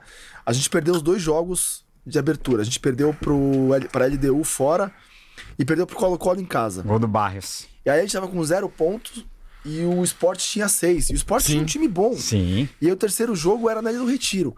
E aí o que eu narro no começo, tá meu amigo lá, do dissidente também, o, o Cabreirão. Aí eu falo assim pra ele, cara, fudeu, cara. A gente tá quase fora. E a reação nessa, nessa hora é você falar, né? Jogar pra. Não, cara, a gente tem que ir pra Recife, cara. Você, você tá louco. Você tá... Não, a gente tem que ir pra Recife, a gente tem que buscar essa, esse resultado lá. E na madrugada eu comprei passagem pra Recife. É, cara, esse jogo foi uma coisa. Os ingressos naquela época custavam em torno de 20, 30 reais. O esporte cobrou 100 reais. Você tem ele aí? Tenho. Aqui, a gente tava boa, boa, boa. Aqui, ó. Esse ingresso aqui, ó. 100 reais arquibancada. Caríssimo, hein? Pra aquela Não, época. Caríssimo. Porra, até hoje é caro, cara. Hoje é caro. Naquela Vai. época, então. Mo mostra ali pra, pra pro nosso fotógrafo. Aqui, assim. aqui no esporte, ó. 100 reais aqui bancada. É. Deu? É, e, a, e, a, gente foi buscar uma vitória lá com, com, com um gol do Diego Souza maravilhoso. É, foi, ele jogou pra caralho esse jogo. Caralho. Pra caralho, pra caralho. Eu, eu, aliás, gosto do Diego Souza até hoje. Você não, é, você não era da turma do Diego Sono? Não, cara, eu gostava. Eu gostava e a história desse jogo, o Danilo contou dele. pra gente aqui. Ele, é, é, um dia antes, ele, ele vai pra balada. Eu não sei se é um dia antes ou. Mas enfim, ele, ele, é, ele cara, o Diego gosta de uma cana, né? E aí o Luxemburgo falou, velho, se você não ganhar essa porra, se você não jogar pra caralho, eu vou arrastar pra imprensa que você... É que ele foi pego voltando no, ah, do, da, da, balada. E aí ele lá simplesmente... Lá em Recife, é, mano. E aí simplesmente ele acaba com o jogo. É, tá olha essa história, mano. Os caras um dia antes, o jogo puta importante, foi, jogo, foi quebrar é, lá pô, na Night, mano. Quebrou, quebrou, na Night um dia Ô, oh, sacanagem, mas, mas jogou é. muito. E aí combinou com... Aí você vê como jogador de futebol é foda, né? É velho? foda. O cara acabou aí, com o jogo, velho. Aí combinou com o gol do Cleiton Xavier em Santiago, esse eu não fui. E aí teve depois o esporte de novo, e aí o Nacional, o Nacional que é uma, é uma das histórias do livro também. Então, Montevidéu sempre tem boas histórias. Não, e, e essa de Montevidéu é bem parecida com o que tá. Cara, é, eu, eu sei que pela rivalidade muita gente é, zoa, acha legal, mas eu não consigo achar legal, cara, o que tá acontecendo com os flamenguistas lá de não conseguir Pelo embarcar de pra Deus, Guayaquil, cara. Poderia ser a gente. Eu sempre falo. Tá louco, quando tem uma situação de polícia batendo em torcedor e tal, poderia ser a gente. Os caras. se a- por exemplo, se a polícia bate em corintiano, os caras. É, olha lá, se fuderam, não sei o quê. Meu irmão, se fôssemos nós lá, seríamos nós apanhando. Não, e ano passado vários palmeirenses não estavam conseguindo embarcar também, deu vários BO com o Bruno lá, da Pô, Palmeiras cara, Tour lá. Eu não gosto dos caras, mas assim, os caras estão indo lá pra ver o time deles e tal. Você vai achar legal que os caras não estão conseguindo embarcar? Nossa, é foda. Não, é foda, é foda. Não, tá, tá, tá sinistro, né? Não... Aí também. Ah, é que aí é um, é, um, é um outro assunto. Mas eu sou totalmente contra jogo único na final da Libertadores. Na- eu, também, eu. eu também. Eu entendo que tem a questão comercial, tal, até que os caras põem no sábado pra Europa assistir. Mas a logística aqui, irmão, não dá. E são poucas cidades que, que conseguem. é, Na real, eles já, ele- agora que eles acordaram pra um plano B, né? Falaram que agora sempre vai ter um plano B, uma outra cidade, pra caso fique muito ruim pra logística. Porra, mas aí, times, irmão, Eles jogarem pra outro lugar, mas porra, é Não foda. dá, né? E todo mundo sabe que não é diferente da Europa, que além de pequeno, tipo, são vários países que podem ganhar. Ah. Hoje em dia, velho, é Brasil e olha lá Argentina, tá ligado? E poucas cidades têm capacidade pra é, recepcionar 60 mil turistas de uma vez. Mano, a maioria tá em São Paulo, acho que Buenos Aires e, e Chile, Santiago, Montevidéu. Nossa, Montevidéu não não, dá. dá. Até, até que muitos palmeirenses ficaram ao redor, né? Em Punta e etc. Não, uma, uma coisa que eu ia até te falar, o Palmeiras confirmando esse título e vai confirmar na quarta-feira, teremos a Supercopa contra o Flamengo, a revanche de 2021, que foi um jogaço. Vai, vai, vai, vai. Não. Algumas pessoas, algumas pessoas dizem que vai ser no Nordeste, né? Já tô vendo uma galera falando em Nordeste. não tá- Palmeiras não quer jogar em Brasília, não sei. Porque é um, é. um lugar que tem muito Eu flamenguista, né? também preferiria, né? mas qualquer Então lugar. o Palmeiras tá, quer fugir de eu, Brasília. eu talvez Belo Horizonte pudesse ser uma opção. Cara, mas BH é é, legal. Mineirão meio a meio, imagina? Nossa. Nossa. Belo Horizonte, que é fácil pra gente chegar lá. é Nossa. Pra eles também. Nordeste, Nordeste, Mineirão meio a meio ia ser Nordeste foda. esquece. Nordeste a gente perde também. Exato, não. É porque lá tem muito flamenguista, né? Tem muito palmeirense, tem, Tem, palmeirense pra sim, cacete. sim. Mas tem mais dos caras. É. Talvez até Brasília a gente consiga equilibrar um pouco mais. Agora, Belo Horizonte. É um meio a meio. que- Até um, um Porto Alegre, talvez. É, mas aqui Belo Horizonte dá pra ir de carro, Ah, entendeu? Belo duas Horizonte ia cidades. ser perfeito, Eu acho que velho. do ponto de É vista verdade, logístico, é pode de verdade. carro, de avião. Sim. Então, E, e é foda que eu, eu era contra essa Supercopa, sei lá. Não, por- até porque já contam como um título nacional. Ah, e, é um cara, absurdo, é eu acho um absurdo porque. É começo de o Palmeiras- temporada. Não, e, e começou agora. Como você vai contar um campeonato que começou Não, agora? O Palmeiras em 16 não jogou, em 18 não jogou. isso é canalice. É o cara tipo, do- hoje dizem que o Palmeiras e o É, não, Flamengo é verdade, estão é- empatados é- em títulos nacionais. É verdade, eu, cara eu nunca tinha isso pensado lá. nesse, É, nesse é lado. canalice, é uma Isso- canalice. Isso é verdade, isso é Ah, verdade. Os falar caras inventam né? um título e, E, aí. e- e na Europa, esse. O Supercopa lá só serve como abertura da temporada. É um jogo, cara. É, um É tipo, jogo. pô, legal. Tá, mas você não pode equiparar um, a um torneio nacional. Ah, não, não É dá, não dá. É, isso. não dá. Mas É, e na questão da segurança? Você acha que vai ser um jogo. É Vai pesado, né?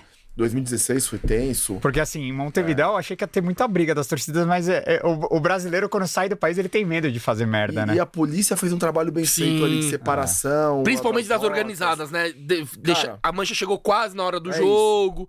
Agora, você marcar esse jogo aí pra Brasília com torcida ou pra qualquer outra cidade, O bicho pega. ah, pega.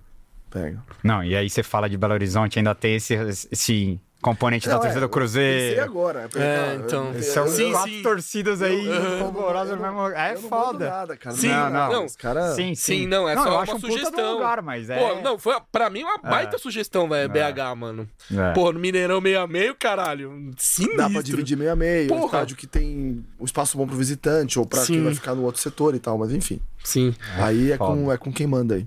Voltando pro brasileiro, Barnes, que você.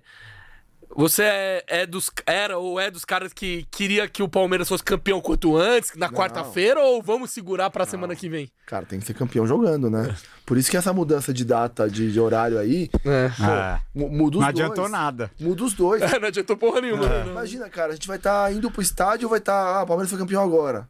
Não, é uma merda, que aí a galera vai ficar torcendo pro Inter pra, pro jogo ter graça. Claro, claro. Mas Só aí, que aí você torce pro Inter, o Palmeiras vai perto do Fortaleza, Des- a distância diminui, tá ligado? cara. a, a conta é: se o Inter empatar, o Palmeiras já é campeão. Campeão, é. O Inter tem que ganhar pra não ser campeão. é e o. Inter joga contra América, o. América lá. Fora. Puta. Não sei não, viu? Se eles vão ganhar, velho. Não, o É- negócio- É, esse o ponto. O negócio vai ser chegar no xixo pra assistir esse jogo do Inter. E aí, se for campeão, já começa a comemorar. Ah, mas nossa, vai Que é feriado? Perde a graça pra caralho. Não, porque é né? feriado. Aí o jogo Então, perde todo, todo o peso. Não, cara. é. É. E o jogo do Palmeiras mudou pra 9h40 pra 9h30 por causa da Globo, né? Sim. Não tem outro motivo, né? Não. É simplesmente Só que eles Globo. podiam ter, ter visto isso há 10 dias, né? Não, não agora É, com o ingresso vendido falou. já.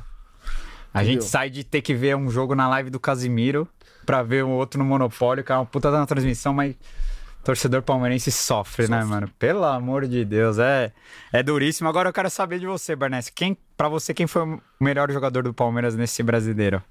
Eu e ele, a gente discordamos nesse aspecto. É, é legal, porque. Gustavo Gomes. Gustavo, ó. Outro nome. É outro nome. E Pra o- mim e- é o Rony. É, pra mim é o Scarpa. Da linha ofensiva, quem que é o seu? Scarpa. Scarpa. Tá, tá, tá, tá É que assim, agora, é que assim, eu acho, eu acho o Rony mais importante pro time. Quando o Rony não joga, pra mim ele faz mais falta do que quando o Scarpa não. Claro que o Scarpa Não, é é que assim, importantíssimo na bola mas parada. se não tem o Scarpa e o Veiga, eu concordo com você. Mas quando não tem o Veiga e tem o Scarpa, aí o Scarpa. Tanto é que o Scarpa ele Ah. cresce muito quando o Veiga se machuca. Porque ele também joga, lá. joga mais centralizado. Aquele, aquele gol de bike do Rony no Maracanã, mano. Não, mas aquilo aí é é- uma- não tem é certo- um não dom tem certo natureza errado. que Não tem certo tem errado. Puskas Não aqui. tem certo errado. Não, não tem certo e errado, é, É. isso. E, e- e o forte desse Palmeiras é a coletividade, né? Tipo, até que você vê, os gols são muito distribuídos. Muito. Zagueiros fazendo gol pra caralho. O Rony. Acho que se o Rony não, se tive- não tive- não tivesse machucado, talvez ele seria mesmo o melhor, pra mim. Porque ele, vinha, ele era o artilheiro do brasileiro até então, né? Do Palmeiras. Exato. Aí depois ele quando- perdeu aquelas Mas rodadas, quando ele né? se machuca, mas aí o Scarpa cresce muito, velho. Cresce muito. Agora, Barneski, antes da gente ir indo pra parte final é, da, da nossa resenha, eu preciso te perguntar de dois jogos aqui. É, um que muita gente falou, porque eu fiz uma. Eu fiz uma, uma enquete hoje, tanto no Insta quanto no, no Twitter, perguntando para as pessoas qual era o maior jogo da, do Palmeiras como visitante para eles, né? Muita gente falou do, do Atlético desse ano, é, mas muita gente fala, e muita gente mesmo, esse foi um dos mais citados. Palmeiras e Vasco em 99, o, o, gol do, o jogo do Alex, né? Você tava nesse, nesse Não, jogo? Mas você, mas você cita ele no livro, né? Não, não, esse não, esse eu não fui. Mas certamente seria o meu um dos maiores pra mim se eu tivesse ido. Se você tivesse que escolher, assim, do Palmeiras um top 3 dos maiores jogos do Palmeiras como visitante, assim, qual, qual os jogos você Palmeiras colocaria? do Cruzeiro 2011, 2001. 2001, desculpa, 2001. É... Grêmio e Palmeiras 2012. 12. Foi maior que o Alto da Glória, né? A final. Foi. Palmeiras e acabou Grêmio. sendo pela, pelo Sim. simbolismo Ah, e tal. Eu tinha até feito uma listinha aqui, cara, porque é difícil lembrar sempre, mas. é... Manda. E Flamengo 2018. eu- é, esse jogo do, do, Do brasileiro foi brasileiro, sinistro, é. Eu sei que é um empate, que não, não se resolveu nada, mas tem várias, várias questões. muito ali simbólico, mim né, esse jogo, né? Entendeu? E eu, cara, o jogo do, do Mineirão agora, 2022, talvez eu colocaria esse também, se pudesse. Montevideo não? Contra o Flamengo? É que, é que eu não Sim. conto esse jogo como visitante, É. né? Ah, entendi. Não, eu- É- é eu que- é- é- é- a pergunta é como se teste, que eu, Ah. é que eu pensei em É. jogo Ah, fora, não, né? é, é. Sim. É Esse porque eu mesmo- até falei isso. é, Eu não consigo ver É. Esse do como- Atlético, a festa que a gente fez, Não, foi o sinistro. nível de insanidade da torcida, Não, foi eu, sinistro. poucas vezes eu vi. Esse aqui foi o primeiro jogo dele como É. visitante. Pô, Pergunta se ele gostou. Cara, era o nível de insanidade. Você fala, meu, É. tá todo mundo aqui maluco, velho. As pessoas estão completamente. E é esse jogo que pega o. o Vamos pra o- cima, o- porco. É esse jogo que pega, né? Foram 15 minutos no pós-jogo. Que, se- que, se, que se, se juntaram com o jogo de volta aqui. É verdade. Entendeu? Então, assim, É. eu, eu escrevi um texto falando sobre isso. Parece que não teve uma semana entre os dois. Parece que juntou tudo. E que ninguém viveu nessa semana anterior, ninguém trabalhou, ninguém nada. Porque a torcida teve o mesmo espírito. E a gente depois empurrar um time com dois a menos pra uma classificação. Porra, cara. Um, um jogo que pra mim foi muito emblemático, cara. Foi o 2x0 no Boca, o gol do Keno lá e do Lucas Lima. Também, porque não, o Boca é um time que, velho, é muito entalado. Nossa, cara. Tudo bem que eles tiraram nós depois na semi. Mas, velho, aquele jogo, eles não perdiam no La Bombonera pra time brasileiro há muito tempo, com dois gols de diferença também. Sei lá, aquele jogo tem uma. Mas O a Palmeiras, for- jogou, Palmeiras jogou bem pra a caralho. E já capou lembrando, muito cara. também. Ah, pra Te- mim. Teve o 2x0 no São Paulo, do gol do Gomes e do Davidson. É, É. que é- muita gente estou do River também, 3x0 e Avedianeda, e é uma coisa que eu quero te perguntar. É. Porque o componente da, da pandemia, eu acho que tirou muito o Tirou. brilho dos jogos. Porque, cara, se o Palmeiras mete 3x0 no River na Argentina com torcida, aí o, o, o jogo ganha um outro peso, né? Tipo, aquele jogo foi muito Acho que não ia meter 3x0. E o Palmeiras também não ia tomar dois Exato, aqui. Exato. A, a, a Eu torcida acho. muda muito Mas as se coisas. tivesse, se tivesse e, eh, torcida e o River abre 2x0, irmão, a gente ia tomar 3, 4, 5, 6. Então, é, é isso. O desespero. É, uma, É uma isso. outra brisa que a gente também falou, no, no Paulista de 20, quando o Gomes faz o gol no ou faz o pênalti no, no, no Jô, no último lance, nos pênaltis, a gente não ganha, velho. Se tem torcida, a gente não ganha. Porque ia ser muita. Pressão o inversa, PK né? ia chutar pra fora, não sei. Porque é pressão inversa, né? É, porque foi um pênalti idiota demais ali. Tem razão. Sim. Mas como que foi pro torcedor Barneski que ama jogos como visitante vivenciar aquela Libertadores ali, Ah, pô. tendo que ficar de casa, né? Como foram aquele, vai, aqueles 16. Teve Copa do 18 Brasil também, né? Final contra o É. Grêmio lá. Esses 18 meses sem, sem ir pro estádio foram desesperadores pra mim. E, e o curioso é que eu escrevi o livro nesse período, né? Eu escrevi o livro na pandemia. Então, de certa forma, o livro ele, é ele foi uma homenagem. O livro foi publicado na pandemia. Então, foi uma homenagem a um tempo que a gente tinha arquibancada. E até no, no, no, no epílogo do livro, que a gente vai trocar agora para a próxima edição, eu falo sobre o- como eu enxergava um risco de não ter mais visitante nos estádios, porque parecia muito distante voltar pro estádio, né? Então, cara, eu, eu realmente, para mim, eu sofri, cara. Era, era, fiquei sem um pedaço, assim, não poder ir pro estádio, era um negócio. Porque o estádio, ele é a válvula de escape, ele é uma, um lugar em que eu me realizo. Cara, a coisa que eu melhor sei fazer na vida é torcer. Eu, eu não sei fazer muitas coisas bem na vida. Mas torcer eu sei, cara. Eu, é- aquele é um lugar que eu me sinto plenamente capaz de fazer qualquer coisa ali. Do tipo, cara, você pode falar que eu sou incompetente em tudo, mas ali não. Isso, isso aqui eu sei o que eu tô fazendo. E ficar quase dois anos, vai um ano e meio sem poder ir pro estádio. Foda, né? Nossa. Foi desesperador, cara. Entendeu? Então, assim, eu tive um, um intervalo ali, o, o jogo do Maracanã, mas foi um jogo único e tal. Ah, É, foi muito pesado pra mim não ter não poder ir pro estádio. cara. até eu, eu acho. Eu acho a nossa Copa do Brasil de. A nossa Copa do Brasil de 20, cara. Aqui não dá pra você chamar um título de. de sem graça, mas, cara.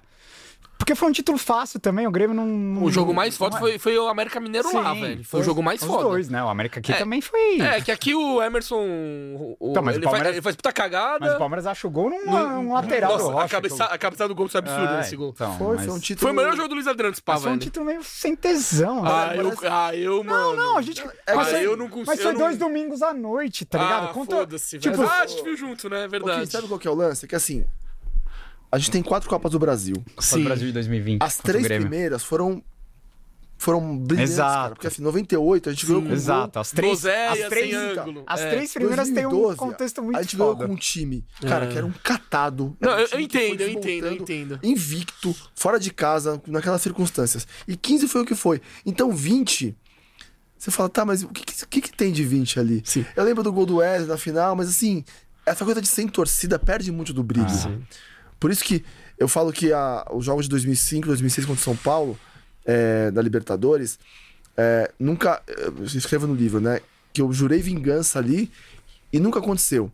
Aí veio a Libertadores 3 a 0 Mas eu não tava lá. Ah. Cara, por, por acaso a Nossa, gente. esse Talvez jogo. o Paulista foi uma É, vingancinha. o Paulista. É. Nós, no Dissidente, a gente alugou a churrascaria do clube, que todo mundo é sócio ali, pra ver o jogo lá, no estádio, do lado do estádio ali. A gente viu os jogos contra o São Paulo e contra o Atlético lá, os quatro. Então a gente estava dentro do, do, do, Pelo do menos vocês Palmeiras, estavam de no- alguma forma. Eu vou te falar que eu juro, cara, que eu fiquei olhando ali uma possibilidade de pular algum, alguma grade ali pra invadir o estádio. ver uma. Mas da- dava falei, pra ouvir o, o- o grito dos jogadores, Não, tipo, não. a barulheira do jogo? A gente tava no churrasco ali, Ah. ficou e tal. Mas dentro do clube, pelo menos. Mas não teve essa coisa da vingança. Sim. O Paulista teve. Ah. Pra mim, essa coisa, para mim faz muita diferença estar no estádio ou não estar. Se eu não estou, cara, eu não me sinto nem autorizado a falar sobre o jogo. Eu fico meio, ah, não tenho como falar. Tipo, o gol do Cleiton Xavier em Santiago. Eu não, eu não tava lá, então eu não, Uhum. não posso falar sobre isso. É, é, é uma coisa minha, assim, que é Sim. um pouco radical, eu sei, mas é como eu, como eu real. Ó, um jogo que eu lembrei fora também, que pra mim, é- pra mim é muito marcante, é Palmeiras e Al-Ali, velho.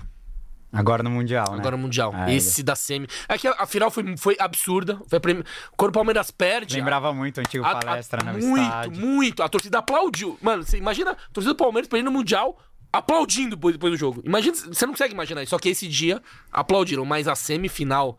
Puta que pariu. bonito. Esse dia, meu irmão. E a torcida da Olha é sinistra, né? Foi o que o Amin falou. Não, a aqui. torcida dos caras é sinistra. Ah, ele sentiu muito mais orgulho de enfrentar o Al do que o Chelsea, né? Agora, outro jogo que eu quero que você fale, que eu sei que tem uma simbologia foda pra você. É Palmeiras 1, Botafogo 0, Maracanã 2014, Henrique Ceifador. O, Cara, o que esse gol significou pra você? Passe de El Mago Valdívia. Não, a jogada é lindíssima. Eu É. fui rever o lance. Esse gol depois. foi um O golaço. Valdívia vai pra. Eu, eu não gosto do Valdívia, mas enfim. Ele vai pra cá, vai pra lá, e encontra um passe. De esquerda. Cara, ali foi o retorno do Fernando Praz, ele tava machucado. Vejam que o Palmeiras escapou daquele. O Palmeiras fez 40 pontos. Nossa. 40. A gente escapou com 40 pontos. Ah, aquele jogo salvou a gente. Aquele Exato. Aquele jogo salvou a gente, porque o Botafogo brigava com a gente pra não cair. É. E foi um jogo ali que pouca gente se lembra. Cara, foi o jogo que eu mais cantei no Maracanã. Eu não, eu tava, não parei um minuto, cara. Um minuto de cantar. Eu tava louco. E a gente ganhou aquele 1x0, um gol lindíssimo, cara. Golaço. Depois, quem não viu, veja. É, o Valdívia vai pra cá, vai pra lá, volta, não sei o que, arruma um cruzamento. O Henrique recebe de costas, Nossa, ele e dá uma um- sapatada Nossa, de. um entendeu? golaço. 1x0 na volta do Praz, porque o Praz tava fazendo muita falta ali. E esse jogo evitou o rebaixamento do Palmeiras em 2014. E aí veio 2015 e veio tudo que a gente tem até Exato. agora. Então, é um gol importantíssimo. Pra mim, enfim, pouca gente se lembra. E tá, esse tá no livro também, esse capítulo. Esse, esse jogo. Maravilhoso. Animalesco. Vamos, vamos indo pra parte final aqui, porque Bora. tem algumas perguntas dos nossos apoiadores também. E eu quero ver a final das meninas. Rodrigo Barnes, é, é cara pra, pra fazer parte 2. Papo. Quando ele lançar o Forasteiro parte 2, Você que cola de ter novo, pra divulgar. falando do Henrique, falando da... Não, vai, vai ter. O que Não, vai ainda ter... que não vai ter porque você não foi, né? Foi? Foi. Tava lá, Ah, você foi, caralho. caralho. O que, vai, Porra. o que vai ter, com certeza, já numa, numa segunda edição é, é Montevidéu e Abu Dhabi, que não, não entrou aí porque o livro foi lançado antes. Mas Pô, então, mas ó, já tem Montevideo, Abu Dhabi, tem Então, Mineirão, Aí eu vou ter. que- é, Então, aí o Mineirão tem um texto bonito. tem Arena da Baixada três vezes esse ano. Você foi na Recopa? Fui. Então, tem- e os caras foram as três. Eu, fui- a gente, eu fui em duas. Então, Eu fui em uma. É. E tomei no cu. vamos ver. Foi na vamos única ver. derrota. Vai ah, mas foda-se. Pra mim não tem. É eu tava na Arena Baixada Mas no, enfim, quando você. em 14, 1x1, gol do pênalti, o gol de pênalti do Dourado eu tava. Maior ídolo do Palmeiras. Edmundo. Ó. Maior loucura que fez pelo Palmeiras. Ixi, essa é dura, hein? Ah, cara, eu, eu diria que foi a viagem agora pra Abu Dhabi mesmo. Basicamente porque eu tava num momento pesado no trabalho. Não, não poderia, em tese. Com dois filhos, com a casa em reforma, uma série de questões e. e eu fui pra uma viagem que não é uma viagem até o Rio, entendeu? Uma viagem barata. É, É, além, foda. além do custo, foi meio em cima da hora. Eu, eu tava. Eu re- resisti muito a ir e tal, porque. Mas não podia ficar de fora, não ia aguentar. Não E ainda tinha de- o empecilho dos PCR dar positivo no meio do Nossa. caminho. Não, pandemia. Era, cara, Era dava- foda, os lista foi de foda. exigência, cara. Nossa. É, teste, não sei o que, É. formulário, a- app de não sei o que. Elas falam, ah, meu irmão, Mano, ô, é, foi foda. E o medo de dar positivo, irmão. tá louco. eu- também. E não é um PCE, é o PCE para É. aeroporto, primeiro jogo, segundo. Ah. É. foda. Agora o momento mais especial. Escalar os 11 maiores. Não que ele viu jogar, hoje vai ser diferente, hein? Hoje Barnes que vai escalar os 11 jogadores que mais marcaram a vida dele de forasteiro. Então, os 11 jogadores que mais marcaram Rodrigo Barnes como visitante. A gente então, tem que colocar bem explicado na Ah, legenda lá no post, senão- porque vai, vai ser corneta. Exato. Mas se bem que você não tem Instagram, né? Então. É, Mas não. Vamos lá, eu vou falar Vira aqui. direto o time. Ah, tem que fazer aqui. É, faz aqui o, você, o, time, é, o meu seu time, esquema o meu, tático. O meu time seria. É, é o time do, dos É. forasteiros ou o, me- o melhor que o você me- viu? O melhor, o melhor que eu É o melhor e que você viu seria primeiro. Ah, escala os dois, então. vai. Marcos, Tá. Arce, Antônio Carlos, Gustavo Gomes e Júnior. Sampaio. Aí aqui eu vou fazer um. Vou tomar uma liberdade, eu gosto muito do Rock Júnior. Eu colocaria o Rock Júnior como o terceiro zagueiro barra volante Tá. líbero poder E o avançar. Sampaio na frente dele. É, enfim. Alex. Edmundo. E aí o Edmundo vai ser o 7. Eu, eu, o Edmundo é Não, maioria tudo aqui. bem. Edmundo, Evair e, e Dudu. Quem que é o seu treinador? Scolari. Ih, polêmica! E o, e o seu presidente? Puta, cara. A gente sempre pergunta aqui. Beluso. Beluso? Boa, Olha, polêmica, bom. hein? Agora Agora, o time dos foras- O forasteiros. time dos forasteiros tem várias diferenças. Goleiro seria o Praz. Monstro. Lateral mantém o Arce. Arce. A zaga tem uma mudança. Em vez do Antônio Carlos, Mina. Ó. Então, Mina Gomes, Gomes é intirável. Jovina né? por algum jogo específico? Monte, Montevideo. Ah, de 2017, é, né? Ele faz e, gol. É, de maneira geral pela. Certo, certo. E aí eu mantenho o Júnior na esquerda. Ah, aí muda bastante agora daqui pra frente. Um cara que eu não gosto pessoalmente, tenho divergências e tal, mas foi importantíssimo, especialmente pro Montevideo.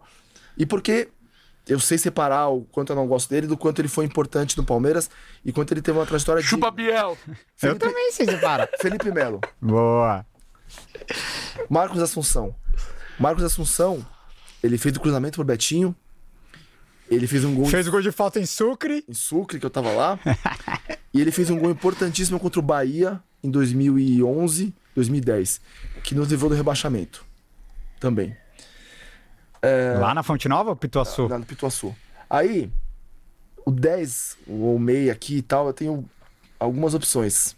Entre Veiga, Scarpa e Diego Souza. Ó, Qualquer Ilha um do. Retiro, né? Ilha do Retiro, Mineirão, Maracanã. Ele fez vários. Uma, Mineirão. Nossa, ele fez um golaço. Aquele contra o Flamengo que você tava? Tava, 2009. Nossa. Mineirão 2008. Lembra desse gol dele? Lembro. Arrastou aí? cinco. Sim. O ataque eu vou de Dudu, evidentemente. Eu vou ter que colocar o Daverson. Ah, aqui, né? Ou vai- é jogo aberto, o É, Daverson? vocês vão entender. Não, Ixi. o Daverson. É, é que eu teria dois centroavantes. É, Ah, então joga Ó. dois atacantes aqui, ó. Desculpa, não pense na parte tática. Aliás, eu, eu- Ah, aqui eu não, não sou tem. um cara bom de tática. Não, não, tudo mas bem. é que um cara, eu tenho que fazer uma homenagem a ele, um desagravo. Acho que nunca ninguém escolheu esse cara, mas eu vou escolher. Posso chutar? Qual? Breno Lopes. Não. Não, você errou. Não. Eu sei qual que é. Daverson, por Montevidéu, por Rio de Janeiro e tal, contra o Vasco. E Obina. Ó. Agora eu explico o porquê. Obina fez três gols no Corinthians imprudente, que de certa forma jogou fora. Quase fez o gol em Montevidéu. Nossa. Mas especialmente ele fez um gol que nos foi roubado na cara no dura, Maracanã. Contra o no Fluminense. Maracanã contra o Fluminense. Tá. E o Obina é um cara que representou, que honrou a camisa. E esse gol, é pra mim é um desagravo. Enfim, no livro, quem lê o livro sabe que eu sofri pessoalmente e financeiramente por conta de um de dois processos que eu tomei do, do árbitro dessa partida. Ah, o Simon te processou? Esse homem me processou duas vezes. Eita, porra. É, porque eu escrevi um post no blog. O que ele ganhou de Ele ganhou dinheiro do Beluso. Não, mas ele Olha não, não, ele Mas o perdeu pra ele também? Ele perdeu, não. Ah, ele perdeu. do Ah, tá. Do Beluso ele ganhou. Ah, do Beluso ele Sim. ganhou. O ponto é, eu voltei no Maracanã, cara, revoltado, dirigindo, seis horas na minha cabeça, e eu voltei e escrevi um post, que sinceramente eu tava certo no post, mas eu não podia escrever algumas coisas ali. anos depois, muitos anos depois, ele veio me processar. Ah, não foi, no, tipo, na Oito época. anos depois. Nossa. Oito anos Mas que depois. estranho. Ele descobriu por alguma razão, eu não vou entrar em detalhes, porque... Tá, não- tranquilo. Mas assim, é, ele me processou aqui em São Paulo e no Rio. Ele perdeu as duas, mas me deu um trabalho, me deu, entendeu? É, então, Obina, Nossa. Boa, boa. é isso. E Tem o técnico? Treinador, Ah, o eu treinador forasteiro, quem que é? Abel. Abel. Ó, ah, tinha que ter uma menção honrosa ao Abel, né? Não, aí, aí vai ser o Abel. Não, É. Poderia ser o Sorteou? Filipão também. Pô, até o Luxemburgo, talvez, que você vivenciou bem em 93, Mas eu não ia 94. pro estádio ali muito, É. eu era moleque e tal. 2008 foi simbólico, mas enfim. Ah, 2009 que você Abel. viveu bastante era o Luxemburgo, É. né?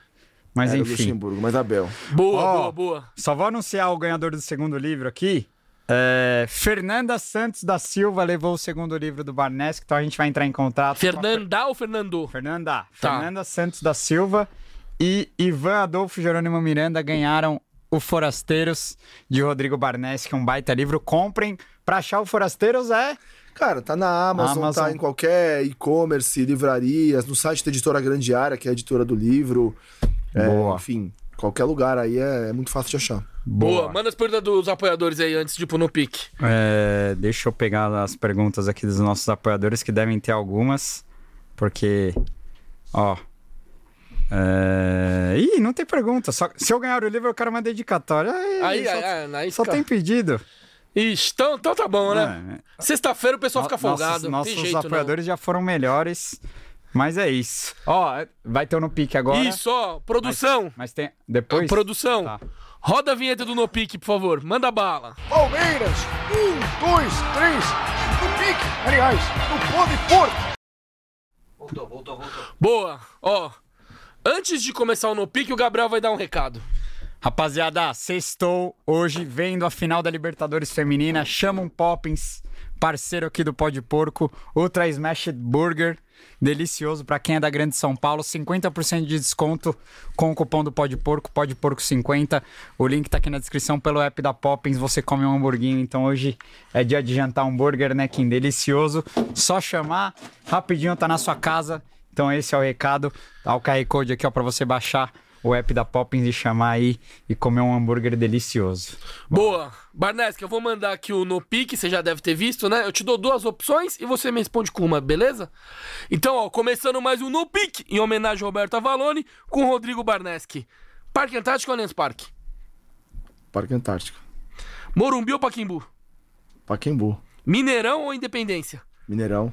Beira Rio ou Olímpico? Olímpico. Ilha do Retiro, Arruda ou Aflitos? Arruda. Ó, Arena da Baixada ou Couto Pereira? Couto Pereira. Anacleto Campanella ou Bruno José Daniel?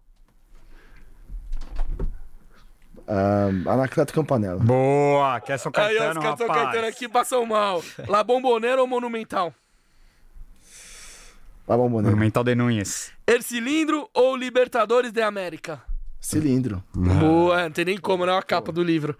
Boa. Olímpico 2012 ou Ilha do Retiro 2009? Olímpico 2012. Couto Pereira 2012 ou São Januário 2018? Couto Pereira 2012. O que é pior, assistir sentado ou levantar só pra cornetar?